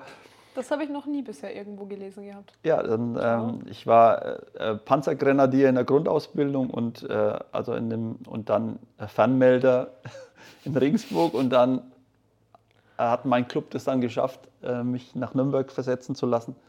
Und dann war ich dann Rechnungsführergehilfe, was ja ähm, gemeinhin immer damit verbunden wird, dass man eigentlich nicht so viel zu tun hat. Und, ähm, aber ja, ich habe dann verkürzt die, die Pflichtzeit, habe dann keinen Urlaub genommen, habe dann angefangen zu studieren, BWL, habe dann weiter Fußball gespielt. Und aber zu dem Zeitpunkt äh, hat mich dann äh, mein Trainer in Herzogenaurach dann umfunktioniert als Innenverteidiger. Und das habe ich wohl ganz gut gemacht, weil ich auch immer Offensivdrang hatte, weil ich auch immer mal eine Kiste gemacht habe. Und ähm, ja, so habe ich mich dann so ein bisschen hochgearbeitet und dann irgendwann mal in der Bayern-Auswahl gespielt. Ich glaube, äh, mit Werner Loran zusammen und, und Rainer Leitl. ähm, das war echt, äh, echt schön. Und ähm, ja, dann hatte ich die Möglichkeit, ein Probetraining zu machen beim HSV, so zwei Tage. Und äh, überraschenderweise äh, war dann am dritten Tag, äh, da war ich schon wieder in Fürth zurück, war dann Günter Netzer äh, bei uns und wir haben dann über einen Vertrag gesprochen weil Ernst Happel meinte, dass, äh, dass ich wohl ganz gut sei, dass er was aus mir machen kann. Ähm, ja, und vor allem wahrscheinlich, weil, weil ich ihm von Anfang an gezeigt habe, dass ich halt konkret und hart war als in meiner Funktion als, als Verteidiger und auch ein bisschen kicken konnte und ähm, das, ähm, das fand er wohl gut. Und ich habe dann ja auch im ersten Jahr 25 äh, Spiele gemacht in der ersten Bundesliga, von der dritten Liga kommt. Äh, wir sind dann in dem Jahr Vizemeister geworden und Pokalsieger. Habe dann sogar ein Tor geschossen im Pokalendspiel gegen Stuttgarter Kickers. Also es war, war natürlich äh, ein Traumeinstand. Was ist Ernst Happel für ein Typ gewesen? Ja, er war natürlich eine wahnsinnige Respektsperson, hat eine unglaubliche Aura gehabt, war bei allen, äh, ich will nicht sagen gefürchtet, aber geschätzt und berüchtigt ist das falsche Wort. Ähm, ich würde sagen, ähm, er war so unantastbar. Er war so äh, über allen gestanden. Und äh, das hat man auch gesehen, auch die, die älteren Spieler, ob das Manny Kalz war oder Dietmar Jakobs oder Uli Stein, ähm, die haben eben auch äh, totalen Respekt vor den äh, Menschen Ernst Happel gehabt und von dem Trainer Ernst Happel. Und äh, ich habe da eine wunderbare Begegnung mit ihm gehabt, weil äh, es war so, Felix Magath war dann mein Manager, weil Günter Netzer hatte aufgehört. Und Felix äh, wollte dann meinen Vertrag verlängern und äh, wir haben dann eben verhandelt. Ich habe keinen Berater gehabt, habe das selber gemacht und habe, äh, dann hat Felix mir eben auch ein Angebot gemacht und ich fand das aber nach, in Rücksprache mit den älteren erfahrenen Spielern äh, äh, so semi. Und dann, ähm, Felix wollte sich aber nicht mehr bewegen und dann bin ich, äh, ich habe im selben Haus gewohnt, Apartmenthaus wie Ernst Happel. Ich war im vierten Stock, er im Erdgeschoss. Und dann habe ich eben geklingelt bei ihm. Ich habe die Geschichte schon ein paar Mal erzählt und dann äh, hat er aufgemacht und dann hat er gesagt, was willst Und dann habe ich gesagt, kann ich Sie mal sprechen? Und dann ja, hat er, komm hat er gesagt, komm. Und dann hat er sie wieder hingelegt auf sein Sofa, hat ein bisschen rumgeswitcht, weil er war so ein Fernsehmaniak, hat er immer gesagt. Und ähm, dann, dann habe ich gesagt, Trainer, äh, habe ihn halt erklärt, der Felix hat mir ein Angebot gemacht, aber ich bin nicht so richtig zufrieden. Äh, und dann habe ich gesagt, lassen, dann habe ich ihn gefragt, lassen Sie mich weiter spielen, wenn Sie das Angebot nicht annehmen. Weil es war mir schon wichtig, natürlich. Und dann hat er gesagt, du musst immer machen, was du für richtig hältst. Das habe ich auch immer gemacht. Und mich, wenn du deine Leistung bringst, dann spielst du auch bei mir. Und dann war ich natürlich ein ganz anderer Mensch, bin rausgekommen und war gestärkt von, von der Aussage von diesem großen Trainer, mhm. dass ich gesagt habe, okay, es liegt an mir, es, liegt, es wird, ich ist eine gewisse Unabhängigkeit da. Wenn ich gut spiele und mich zeige und, und weiterhin Leistung bringe, dann werde ich auch weiter spielen. Und dann kann auch passieren, was will. Und äh, natürlich muss man dann dem Menschen auch vertrauen, aber an Ernst Happel und seiner Aussage habe ich ihm auch vertraut und konnte ich auch vertrauen. War eine, äh, war eine tolle Erfahrung für mich. Hatte der Felix dann nochmal, Felix Magath nochmal ein abgedatetes Angebot gemacht oder ist es dabei geblieben dann?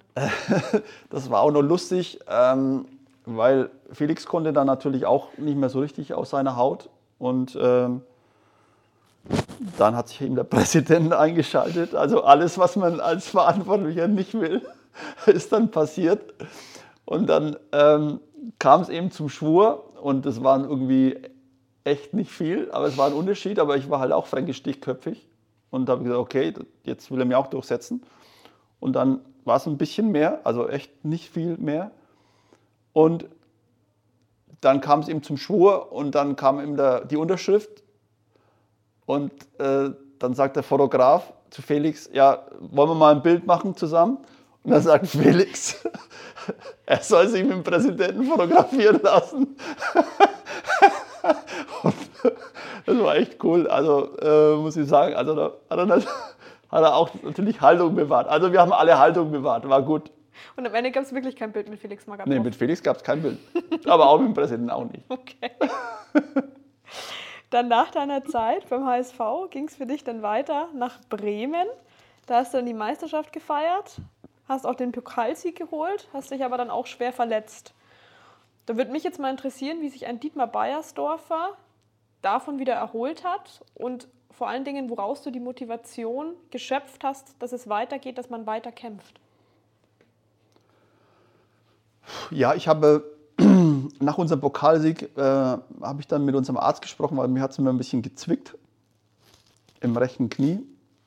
Und dann hat er sich das angeguckt und dann hat er gesagt, ja, wahrscheinlich ist der Meniskus ein bisschen, äh, müsste ein bisschen was machen. Und dann habe ich gesagt, nach dem Pokalspiel, nach dem Pokalsieg, habe ich dann gesagt, äh, Doc, lass uns das machen. Er war so ein bisschen äh, abständlich erstmal, aber dann hat er gesagt, okay, äh, okay, lass uns machen, Arthroskopie.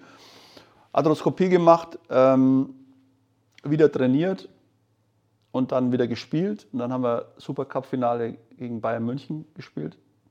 Ich weiß gar nicht mehr, wie es ausgegangen ist, ehrlich gesagt. Aber ähm, haben wir Supercup-Finale gegen Bayern München gespielt und dann habe ich so einen äh, so ein Ballon-Knie gehabt, also so, so, ein, so Handball groß, würde ich sagen, ohne es zu übertreiben. Und dann hat sich halt herausgestellt, dass ich äh, Knorpelschaden hatte, also 20 einmal 1 cm große Faserknorpelscheiben sind dann im Knie rum ähm, geschwommen und das musste dann immer entfernt werden und dann habe ich halt äh, sieben, musste ich sieben Monate sowas pausieren. Und das ist natürlich keine leichte Zeit, deswegen äh, kann man das auch ein bisschen nachvollziehen, wenn einer schwer verletzt ist, ähm, dass einem natürlich sehr, sehr viele Sachen durch den Kopf gehen und natürlich denkt man dran, kann man wieder spielen, kommt man wieder ran an die Form, die man hat, wie geht es weiter. Und ähm, ja, wie gesagt, sieben Monate hat es gebraucht. Ich habe dann wieder gespielt, aber es ist natürlich nie mehr so ganz geworden, wie es vorher war. Und ich musste, ähm, musste dann halt immer ähm, das diensttägliche Athletiktraining, wo es dann auch mal über Hürden ging, also sehr kniebelastend, äh, musste ich dann mal im wahrsten Sinne des Wortes überspringen. Mhm. Und äh, habe dann auch ein Stück weit immer ein bisschen die, ähm, die Güte des Trainers äh, beansprucht, dass er mich halt bei solchen äh, Athletikeinheiten dann auch mal äh, weg rausließ.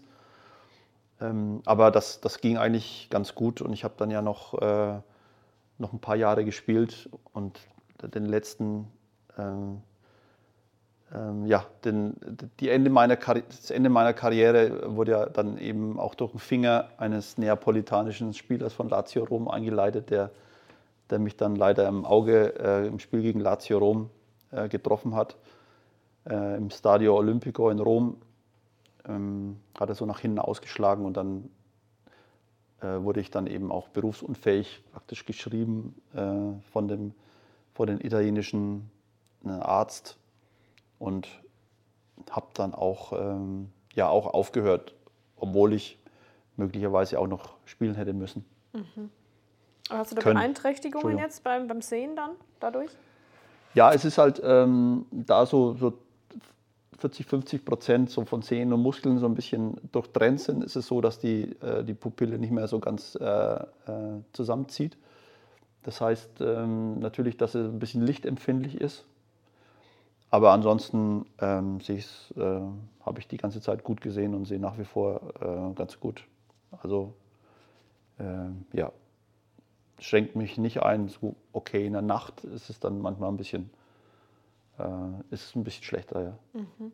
Es klingt aber jetzt dennoch so, als wärst du nicht in ein tiefes Loch gefallen, obwohl die aktive Karriere dann beendet war, weil du ja auch wahrscheinlich studiert hattest und den Plan für die Karriere nach der Karriere hattest. Ja, das ist, äh, das äh, meint man immer zu haben, aber wenn es dann soweit ist, ist es irgendwie anders. Ich habe mir natürlich auch viele Gedanken gemacht, was dann kommen könnte, aber da ich dann in Italien war und äh, ich war ja vorher schon immer Kapitän vom HSV, ich war bei Werder Bremen äh, Kapitän praktisch, obwohl ich dann nicht ganz wenig gespielt hatte. Ähm, aber wenn du dann weg bist, dann interessiert es ja auch gar keinen groß mehr. Und dann sind wir halt dann wieder zurück nach Deutschland. Und dann muss ich sagen, ist es schon ein Loch. Also ist es schon, äh, bin ich schon in ein Loch gefallen. Dahingehend, was passiert jetzt weiter? Ich habe natürlich dann immer mehrere, ich habe dann erstmal meine A-Lizenz gemacht äh, mit Christian Streich äh, zum Beispiel, war lustig, war schön.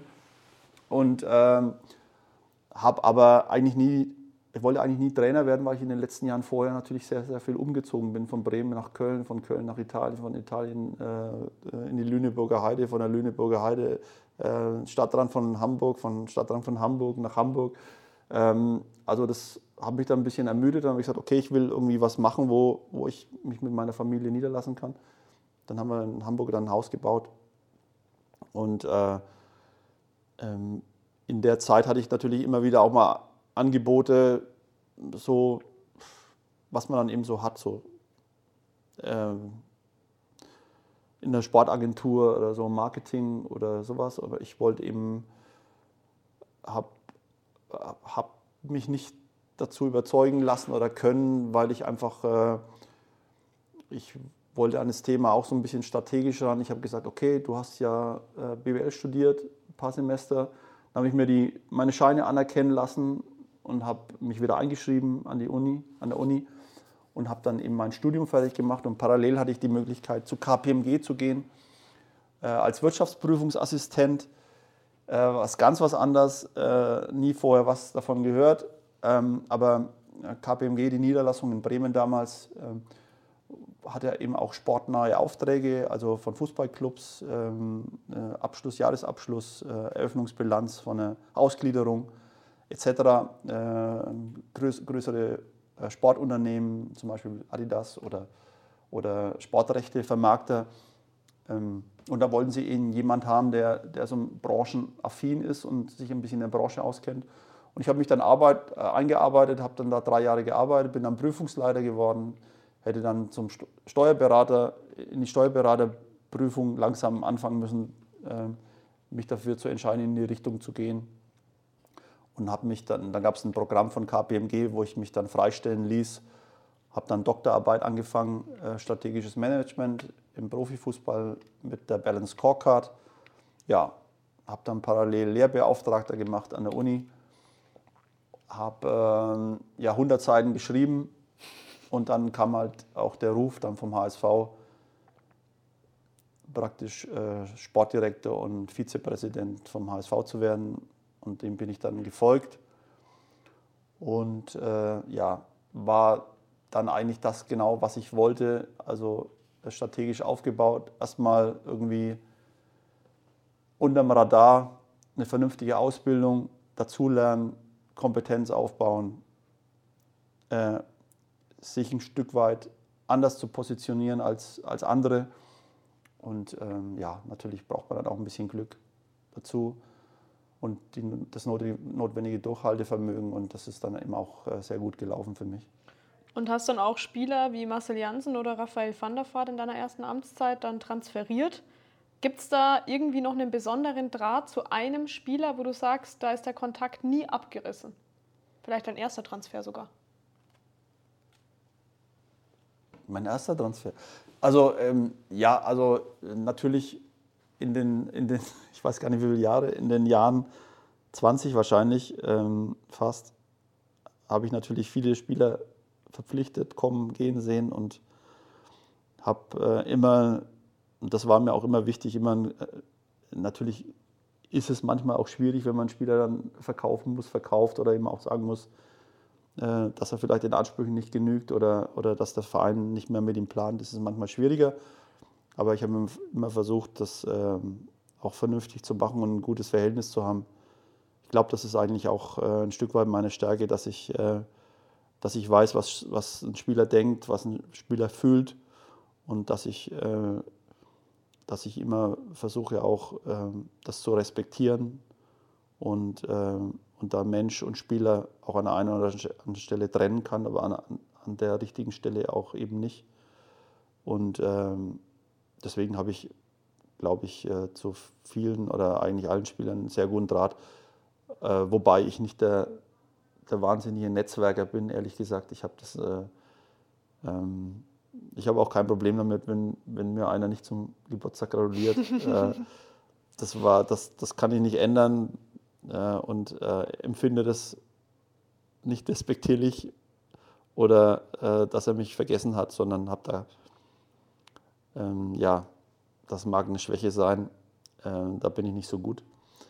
Aber ich erwarte es natürlich auch von keinem. Und dann denke ich auch immer dann, okay, dann muss der andere auch nicht von mir erwarten. äh, grundsätzlich, äh, glaube ich, habe ich zu vielen Spielern ein gutes Verhältnis und äh, ob das jetzt ja, Spieler sind, die wir ins Ausland verkauft haben oder in Deutschland oder auch ausländische Spieler, ähm, hm, ja, da habe ich nie einen Unterschied gemacht und äh, was auch normal sein muss. Mhm. Es folgte dann dennoch der Abschied vom HSV. Du bist dann im Juni 2009 weg aus Hamburg und wurdest dann zum Head of Global Soccer bei der Red Bull GmbH. Mhm. Würdest du sagen, jetzt rückblicken, dass das der richtige Schritt für dich war? Ja, es ging äh, für mich, äh, in meinem Empfinden, ging es da einfach beim HSV nicht weiter. Also das hat sich dann eben so entwickelt. Ich bin dann zum Aufsichtsrat gegangen und wollte das äh, Ding auch auflösen. Und äh, haben wir dann auch gemacht. Und dann ja, relativ schnell sich, äh, sich Red Bull gemeldet und ähm, habe mich dann eben auch mit äh, Herrn Mateschitz getroffen.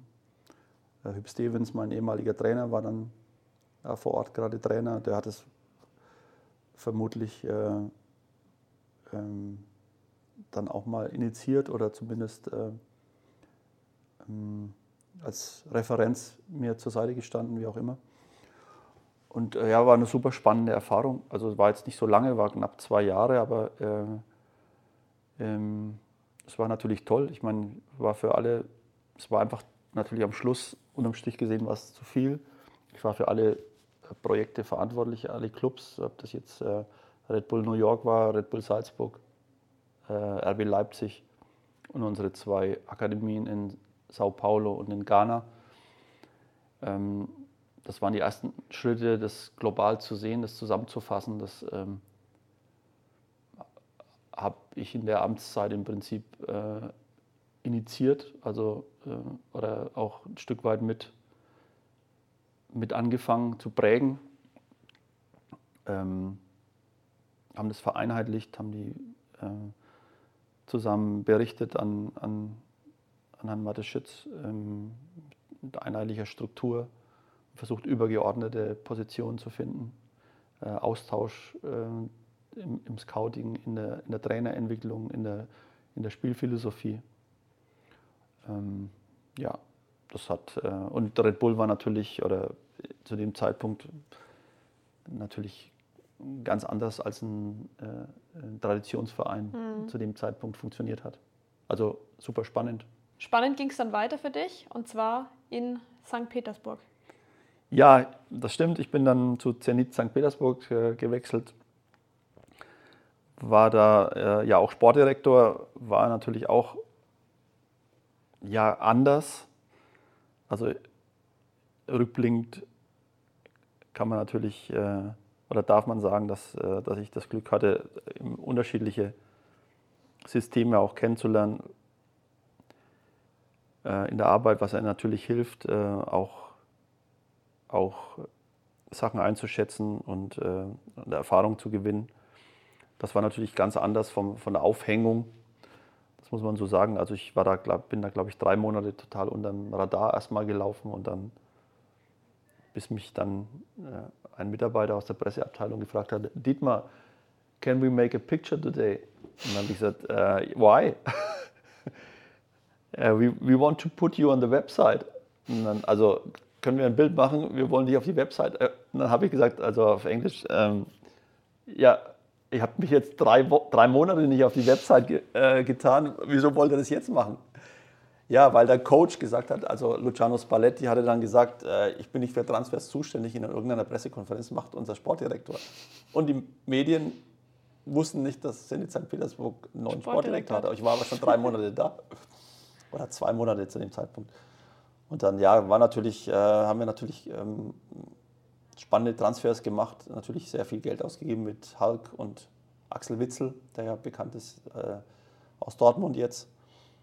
Und ähm, ja, war natürlich eine spannende Zeit. Ganz anders, aber auch, ähm, ich habe da auch, das muss man sagen, gerade in der Zeit, möchte das auch nochmal betonen, dass, ähm, dass ich da sehr, sehr viel und gute Menschen kennengelernt haben, speziell auch die ganz normalen Menschen, die im Club gearbeitet haben, die ganz normalen Mitarbeiter, ob das im Scouting war oder im Trainerbereich oder im Nachwuchsbereich. Ähm, unabhängig davon, ähm, natürlich habe ich auch mit den italienischen Trainern um Luciano Spalletti und mit Luciano sehr gut zusammengearbeitet, da ich auch Italienisch spreche aufgrund meiner Auslandserfahrung in, in Reggio Emilia. Ähm, war ich da relativ schnell äh, sehr eng mit ihm äh, aber nochmal zurück, ähm, sehr, sehr treue, gutherzige Menschen, äh, die dann ein bisschen höher in den Rängen kommen, dann wird es dann so ein bisschen schwieriger. Oder war es für mich ein bisschen schwieriger. Aber es war trotzdem eine, eine spannende Zeit ähm, zu einer anderen Zeit, würde ich jetzt mal sagen. Dann ging es für dich nochmal zurück zum HSV, ehe du dann 2016 am Silvestertag gesagt hast, HSV, die Ära ist jetzt vorbei. Hm, Vielleicht kannst du noch mal rückblickend sagen, was hast du aus deiner Zeit beim HSV für dich persönlich dennoch mitgenommen? Ja, ich musste es einfach nochmal haben. Ähm,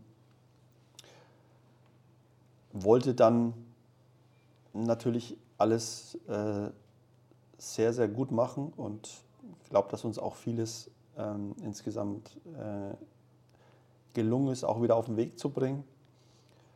Aber es war natürlich auch, der Club war natürlich ein anderer als der, den ich damals äh, verlassen hatte. Und äh, wir mussten natürlich sehr viel Neues aufbauen, auch eine neue Mannschaft aufbauen zu dem Zeitpunkt. War es im, Im ersten Jahr haben wir dann Relegation, das war ja die äh, relativ, also zumindest von mir sehr bekannte Relegation gegen Karlsruhe, wo wir dann kurz vor Schluss eigentlich schon eigentlich abgestiegen waren und dann eben das äh, spezielle, der, der tolle Schuss von Marcelo Diaz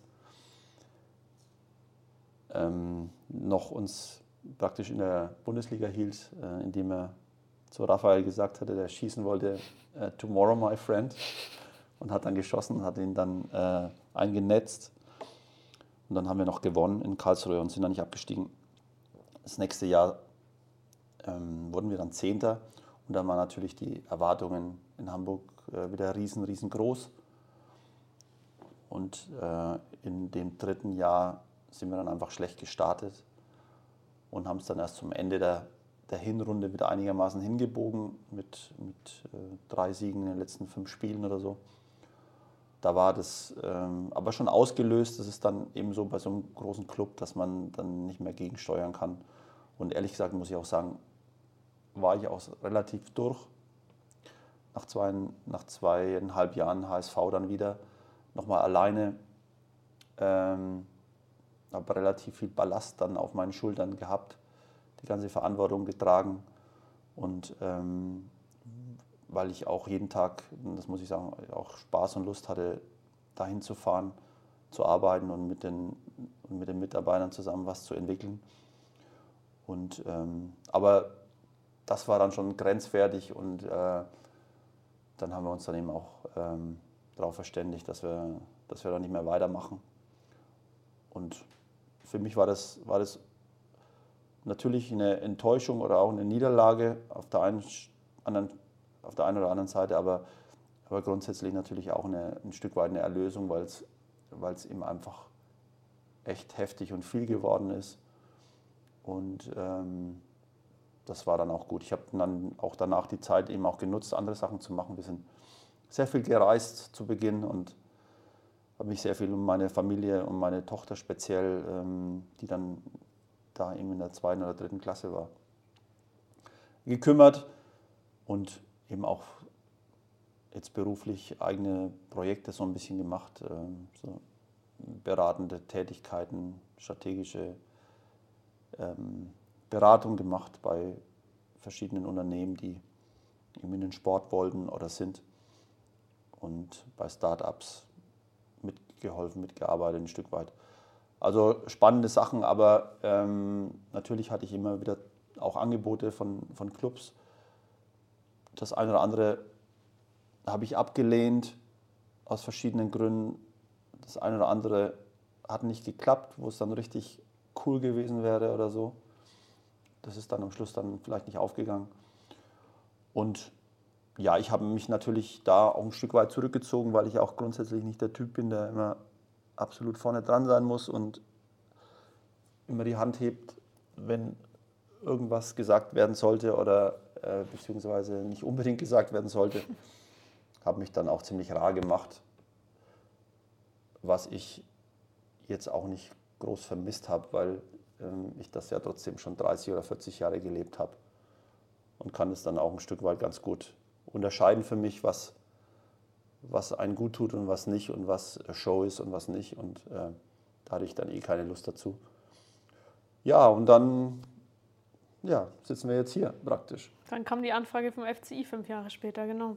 Ähm, würdest du dann dennoch sagen, weil du ja jetzt den Profisport auch mal ein bisschen ad acta gelegt hast, dass es ohne den Profifußball lebenswerter ist? Ja, alles zu seiner Zeit, würde ich sagen. Also ist das vielleicht ein sehr genereller Spruch. Oder alles hat seine Zeit. Und ähm, für mich hatte es jetzt einfach wieder auch die Zeit, nochmal irgendwie den Rasen zu riechen und äh, die Kabine und ähm, einfach zu spüren, was man für einen Einfluss ausüben kann, was man für gestalterische Möglichkeiten hat, was man, was man versuchen kann zu verändern und zu entwickeln und vor allem eben auch, ähm, dass einen die Arbeit, die Konversation, die Auseinandersetzung, die Diskussion und die Arbeit mit, äh, mit Menschen in der Gruppe eben auch äh, Spaß macht oder mir Spaß macht.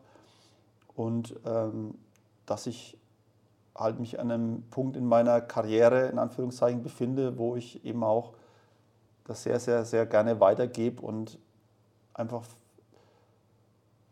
positiv anderen Leuten dann eben auch meine Expertise oder meine Kompetenz oder meine Erfahrung oder mein Netzwerk auch zur Verfügung stellen kann. Und ich bin da sehr im Reinen mit mir und äh, sehr zufrieden. Gibt es denn noch Momente, wo du dir denkst, boah, am liebsten würde ich jetzt mein Handy mal weglegen? Ja, es ist, es ist ja, es ist nicht wenig, aber ich habe es auch schon nochmal anders erlebt, das muss man auch sagen. Also wenn du in deinem Büro sitzt und zwölf Kameras äh, nehmen dich auf und stehen ungefähr 50 äh, Medienvertreter äh, vor der Absperrung, weil du irgendwie bekannt gegeben hast, dass du äh, entweder möglicherweise ein Trainerwechsel ansteht oder ein neuer Spieler verpflichtet wird oder äh, irgendwas anders passiert ist oder ähm, jemand irgendwas verloren hat, dann, dann ist es halt auch manchmal echt anstrengend. Und dann fühlt man sich schon sehr auf die, auf die Pelle gerückt. Das ist dann schon so grenzwertig, finde ich, und äh, beeinflusst, wie vorhin ja auch schon angesprochen, äh, stark äh, eine gewisse Privatsphäre. Mhm. Und äh, das kann man dann schon mal machen. Und kann man auch mal öfter machen, weil man es weiß, dass es kommt und weil man es weiß, dass es so ist. Aber, aber es ist auch mal schön, es nicht haben zu müssen. Und, äh, und von daher, glaube ich, äh, lernt man natürlich aus, aus solchen Sachen. Man wird natürlich auch reifer und stärker als Mensch und erfahrener und entspannter und ähm, ähm, weitsehender oder ähm, und kann sich in, in Situationen gut behaupten und Situationen einschätzen. Aber man muss es nicht, muss es nicht immer haben vielleicht. Also zumindest jeder ist da anders. Also viele brauchen das nach wie vor die ganze Zeit. Und umso mehr, umso besser. Und äh, ich habe es dann halt gern ein bisschen unterschiedlich. Mhm. Also schaffst du es auch mal komplett abzuschalten und Didi Beiersdorfer kann Didi Beiersdorfer zu 100% sein?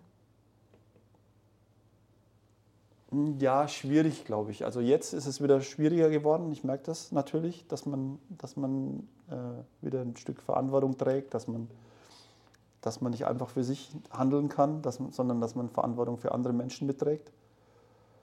Und ähm, das ist aber jetzt nicht so, dass, ich das, dass mir das unangenehm, im, im, im Gegenteil, im Moment empfinde ich das als, als positiv, als, auch, auch als Chance, als auch Herausforderung auch als äh, Weiterentwicklung für mich und nicht als Ballast.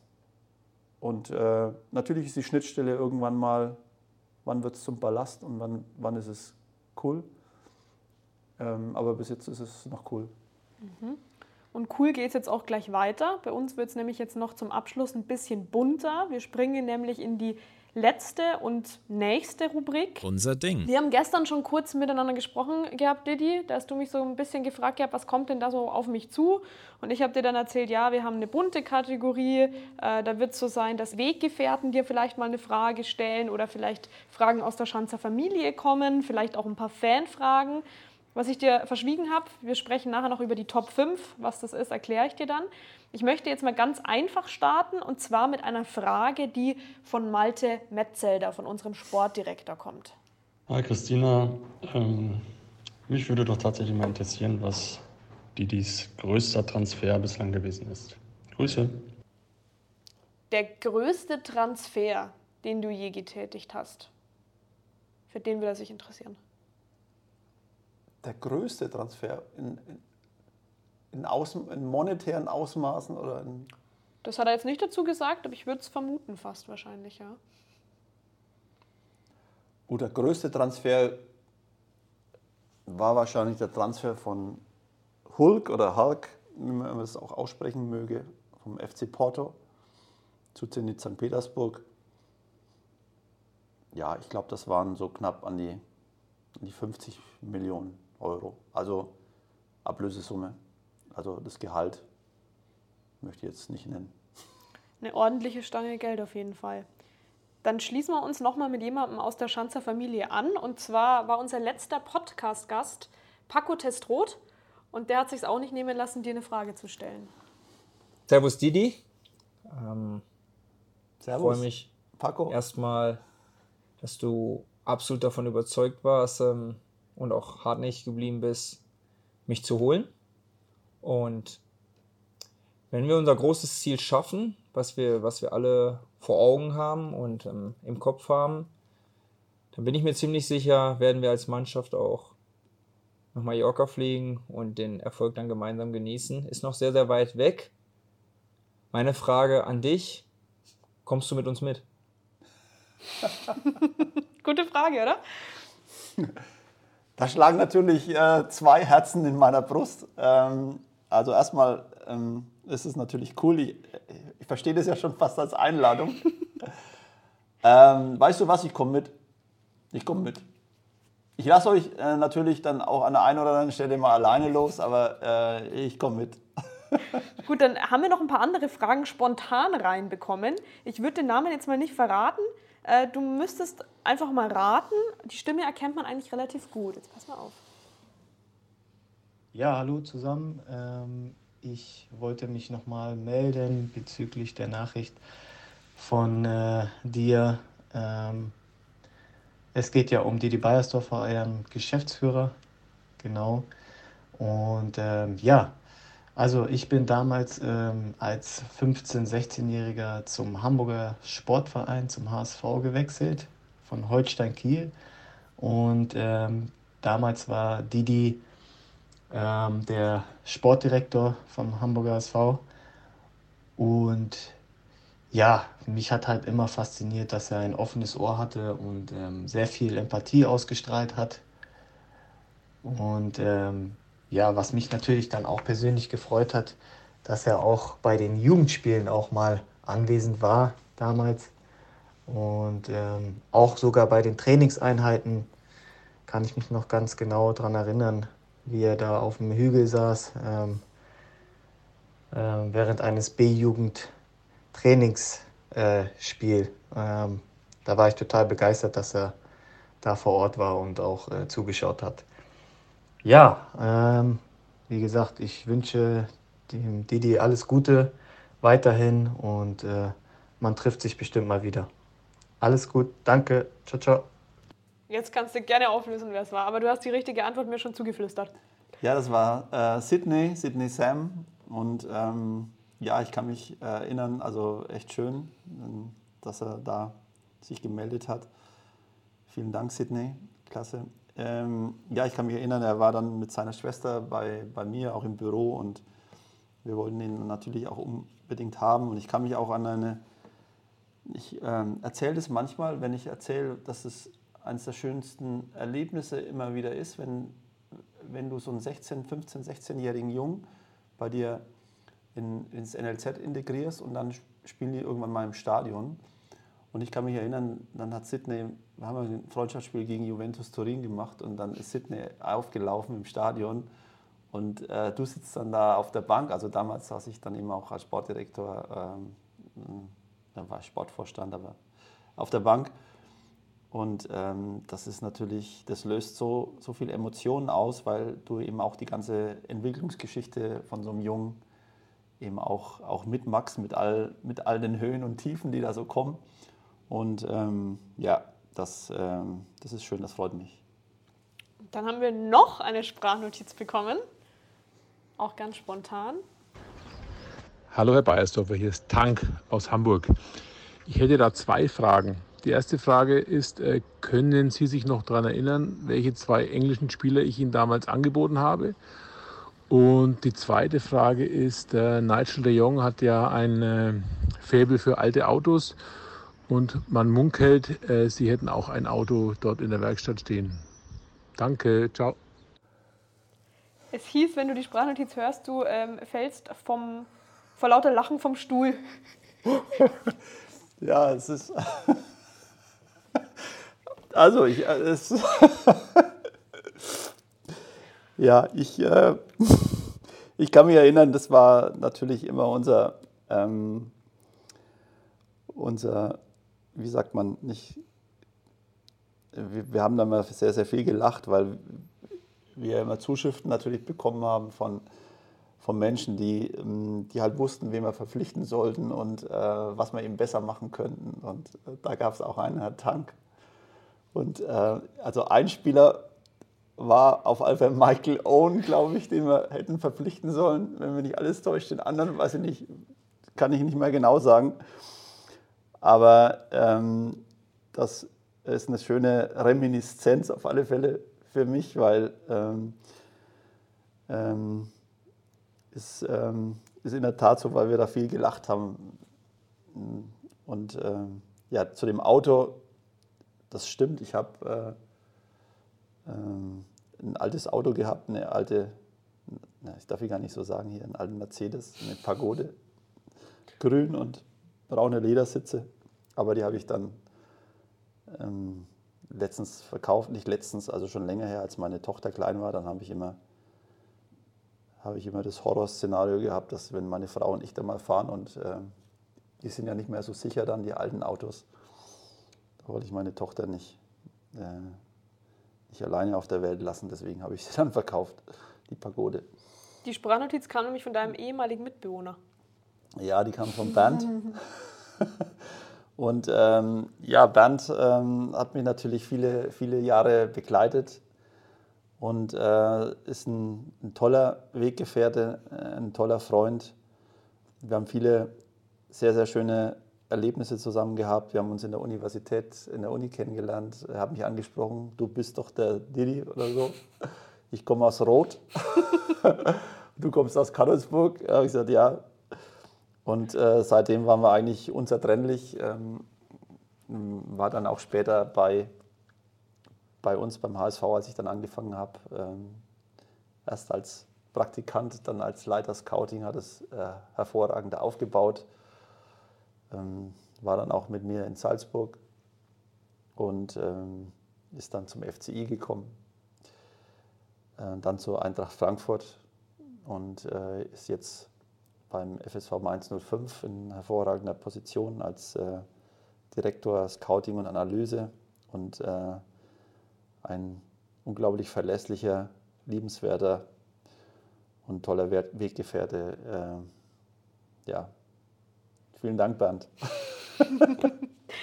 Dann lassen wir es mal mit den Fragen und springen noch zu unseren Fanfragen. Da kann ich auch sagen, da ist eine ganze Flut an Fanfragen bei uns eingegangen. Ich musste auch ehrlich gesagt ein bisschen filtern und habe jetzt mal die spannendsten ausgewählt.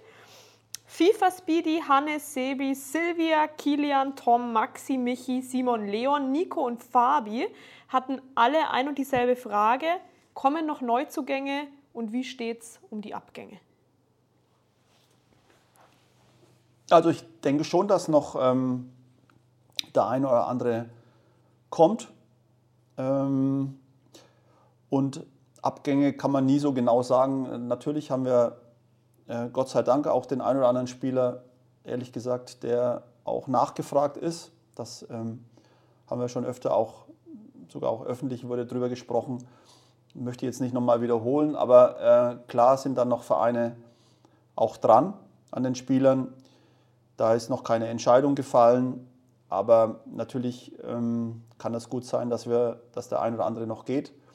Aber wir werden auf der anderen Seite natürlich auch noch, ähm, noch dann eben dementsprechend äh, nochmal ein Stück weit nachlegen. Aber wer das ist natürlich und äh, inwieweit der Stand ist, kann ich aktuell nicht sagen. Da, da sind wir ähm, ja, in Gesprächen. Samuel und Fatih interessiert, wie es um die Ziele der Schanzer in dieser Saison bestellt ist. Hi Samuel, hi Fatih, vielen Dank für eure Frage. Ja klar, ähm, haben wir auch hohe Ziele. Wir wollen uns natürlich versuchen, vorne zu platzieren, um die Möglichkeit zu haben, auch wieder aufzusteigen. Das ist unser, unser Ziel, so schnell wie möglich wieder in der zweiten Bundesliga zu spielen. Kathi fragt jetzt, wie viele MDs du in deinem Handy abgespeichert hast. Ja, liebe Kathi, hallo. Vielen Dank für deine Frage. Also mindestens schon mal zwei Spieler vom FCI das ist schon mal klar. Und noch die eine oder andere aus meinem privaten Umfeld, aber wie viel weiß ich nicht. Auf alle Fälle würde ich dir raten, nochmal den Instagram-Account des FCI weiter zu verfolgen. Ich kann nicht versprechen, ob noch ein MD kommt, aber bestimmt kommt noch der ein oder andere mit anderen Initialen. Okay, eine ähnliche Frage kommt jetzt von Martin, der sagt oder fragt, wie kam es zur geilen Idee, die Spielertransfers so cool zu präsentieren? Vielen Dank für das Lob. Das kann ich natürlich sofort weitergeben an unsere äh, Medienabteilung. Ähm, und ähm, ich freue mich, dass das an der Stelle auch mal gesagt werden kann, dass äh, unser Mädel, unsere Jungs äh, sehr, sehr gute Arbeit leisten und uns da in jeder Hinsicht unterstützen und natürlich auch die nötige Kreativität haben und auch Umsetzung, ähm, dann eben auch sowas zum Leben zu erwecken. Und äh, ich glaube, das ist ganz gut angekommen, da freue ich mich sehr drüber. Aber das Lob gilt natürlich unserer Medienabteilung. Ja, ich nehme das jetzt mal im Namen von Daniel und Manuel auch an, aber ich kann es auch nur zurückgeben. Es war schon äh, auch von dir eine Idee. Also ich kann mich noch gut erinnern, als die äh, Ideenfindung da entstand. Also da hattest du schon deinen großen Anteil dran, auf jeden Fall. Okay. Danke. Schanzer Jokes äh, möchte auch noch gerne fragen, wo du dich in Ingolstadt gerne aufhältst und was deine Lieblingsorte hier sind. Ja, ich bin natürlich noch nicht so richtig tief eingetaucht, ähm, aber natürlich gehe ich immer wieder mal ähm, mit Mitarbeitern essen, mit dem Trainer essen, mit den Trainern, mit Malte äh, etc. Und natürlich gehen wir dann auch in die Innenstadt, oftmals zum Italiener oder italienisch essen oder auch mal asiatisch. Ich bin sehr gerne mal in einem Biergarten abends, wenn es dann ein bisschen später wird und acht, halb neun, neun, dann nochmal ein äh, kleines Weißbier trinken oder eine, eine bayerische Mahlzeit, äh, das macht schon Laune, macht Spaß. Und dann ist es sowohl in der Stadt als auch so ein bisschen im Umfeld, in der Nähe vom Baggersee, gibt es auch sehr, sehr schöne Biergärten. Und ähm, was ganz besonders schön ist, ist, dass die Leute da sehr freundlich sind und entspannt. Und dann kann man den Abend auch ein bisschen ausklingen lassen. Dann kommt die Frage von Schanzer Designs. Lieber Schweinebraten oder Döner? Ja, natürlich äh, Döner. Also klar habe ich da einen gewissen Bezug dazu. Und ähm, wenn er gut zubereitet ist, äh, schmeckt er auch wunderbar. Kann man vielleicht nicht jeden Tag essen, aber ähm, ich mag die türkische Küche natürlich sehr gerne. Ist eine der ja, variationsreichsten, denke ich, äh, die es so gibt. Und ähm, ist natürlich immer sehr frisch sehr grün, sehr viel Gemüse, sehr viel Reis, sehr viel Bulgur, aber auch an der einen oder anderen Stelle ein Stück Fleisch. Und, ähm, aber auch Baklava, früher mochte ich das gar nicht. Aber so ein richtig gute Baklava äh, ist schon wunderbar äh, als Nachtisch. Und ähm, ja, dann gibt es noch Dondurma, das ist ein Eis, was aus der Nähe von Karamanmaraş oder Gaziantep kommt. Und ähm, das schmeckt wunderbar, das kriegt man aber ganz, ganz selten in Deutschland. Sagt mir jetzt auch ehrlich gesagt gar nichts. Schanzer Memes interessiert sich für das Spiel, das dir besonders im Gedächtnis geblieben ist. Ja, es gibt natürlich, glaube ich, sehr, sehr viele Spiele, die einem im Laufe seiner Karriere im Gedächtnis bleiben. Das ist mit Sicherheit das erste Spiel in der Bundesliga von mir gegen Werder Bremen. Da spielte ich gleich als Novize gegen Rudi Völler, den damaligen nationalen Mittelstürmer. Und ähm, das war ein großes Erlebnis. Wir haben 3-0 gewonnen im Auftaktspiel. Ich, das würde ich mir natürlich auch wünschen für, für, für morgen. Einen, einen schönen Sieg. Und, ähm, aber auch mein erstes Spiel für die Nationalmannschaft. Das war natürlich auch aufregend. Da hatte ich eigentlich nie mit gerechnet. Das war die Nach-Weltmeisterschaftsmannschaft mit Lothar Matthäus und Thomas Doll, Andi Brehme, Bodo Egner, Thomas Berthold, Jürgen Klinsmann, Rudi Völler, äh, Thomas Hessler. Ja, das bleibt einem schon in Gedanken haften. Mhm. Würde ich jetzt sagen, ist eigentlich eine ganz gute Frage, um mit den Fanfragen aufzuhören. Zumindest habe ich mir die als letzte notiert gehabt. Jetzt darfst du noch ein bisschen kreativ werden, Didi. Mm, wir wollen nämlich den Schanzer Podcast, der präsentiert wird von den Stadtwerken Ingolstadt und Auto Bierschneider, noch ein bisschen ergänzen und zwar um Didis Top 5. Also deine Top 5 an Songs, die du als deine Lieblingssongs bezeichnen würdest. Puh, das ist gar nicht so leicht. Also da müsste ich jetzt auf meine Playlist schauen, glaube ich. Ähm, aber ich kann es ja auch so hinkriegen. Ähm, ja, mein eigentlicher Lieblingssänger ist Bob Dylan. Von dem mag ich natürlich sehr, sehr viele Sachen. Da würde ich jetzt mal sagen Chimes of Freedom. Dann mache ich U2. Stuck in a moment and you can't go out of it. Dann würde ich sagen, in der letzten Zeit mit ihr konnte ich vorher gar nicht so richtig anfangen, weil ich habe es einfach in die falsche Schublade gepackt. Aber ich fand Lady Gaga echt ganz gut in letzter Zeit. Ähm, aber wahrscheinlich, weil mir der Film ganz gut gefallen hat. Stars, The Star is Born. Und da gibt es ja Shallow, glaube ich. Shallow ist der Song, genau, ja. Und äh, Remember Us These Days oder so. Dann ähm, mag ich gerne Sezen Aksu. Das ist eine türkische Sängerin, die ich auch, äh, auch das Glück hatte, sie mal persönlich zu treffen. Ist wahrscheinlich die bekannteste türkische Sängerin. Die hat tausende von Liedern geschrieben, die echt alle sehr, sehr emotional und wunderschön sind. Und dann würde ich noch eine kleine Geschichte erzählen. Und zwar eine Mitarbeiterin von uns hat mir erzählt, als sie mich das erste Mal gesehen hat, hat sie gesagt, der mag bestimmt ganz gern Dire Straits hören. Und äh, dann habe ich ihr gesagt, also im Moment höre ich es nicht so häufig, aber in der Tat, es war mein erstes Konzert, das ich besucht habe.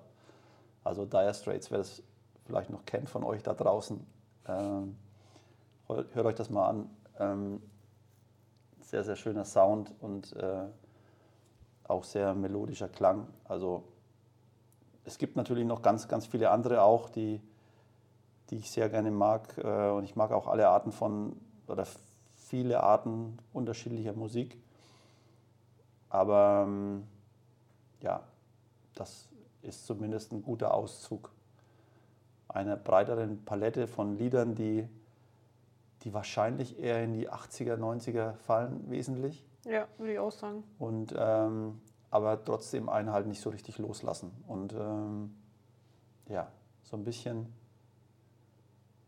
ähm, so ein bisschen Historie kann man dann schon in sich tragen, ja, obwohl man sich gut nach vorne ausrichtet. Mhm. Dann würde ich sagen, war das jetzt auch unser Abschlussthema. Mit dem wir sehr gerne schließen können, zumindest fast. Denn du darfst dir jetzt noch eine Frage für unseren nächsten Podcast-Gast überlegen. Ich kann dir aber noch nicht sagen, wer es wird. Also es sollte eine sehr allgemeine Frage sein. Was sein Partner oder seine Partnerin an der Stadt und Region Ingolstadt besonders schätzt. Wenn die Person Single ist, dann man selbst. Dann sucht doch eine, die einen Partner hat oder eine Partnerin. Das ist jetzt mal die große Aufgabe. Gut, dann mache ich mich da mal auf die Suche. Wunderbar. Dann äh, sage ich danke dir, Didi. Ich weiß, dein Terminkalender war relativ voll. Es war nicht so einfach, einen Termin zu erhaschen, aber jetzt haben wir doch einen gefunden. Morgen ist Heimspiel. Äh, schauen wir mal, was die Fans zur Aufnahme sagen. Ihr könnt uns gerne Feedback dalassen über unsere Kanäle, über unser E-Mail-Programm. Wir sind da offen. Also auch gerne, wenn ihr mal irgendwie Vorschläge hättet, wen ihr hier gerne mal hinter dem zweiten Mikro sitzen haben wollen würdet, seid ihr natürlich herzlich willkommen. Wir freuen uns über jede Art von Feedback. Bestenfalls Positives. Das war jetzt also der Schanzer Podcast, der neuerdings von den Stadtwerken Ingolstadt und Autobierschneider präsentiert wird. Ähm, ihr könnt das uns gerne ein Abo dalassen. Dann bekommt ihr eine Produktion des FC Ingolstadt 04. Ich bedanke mich natürlich Neue Folgen auch bei dir, gibt es Didi. alle zwei Wochen, Und, ähm, überall, Merci, vielen herzlichen Dank. Hat Podcasts Spaß gibt. gemacht. Fand ich auch. Es war lang, es war ausgiebig, aber es war gut. Ja, vielen Dank. Und dann hören wir uns wieder hier in zwei Wochen. Bis dahin alles Gute, macht's es gut. Ciao.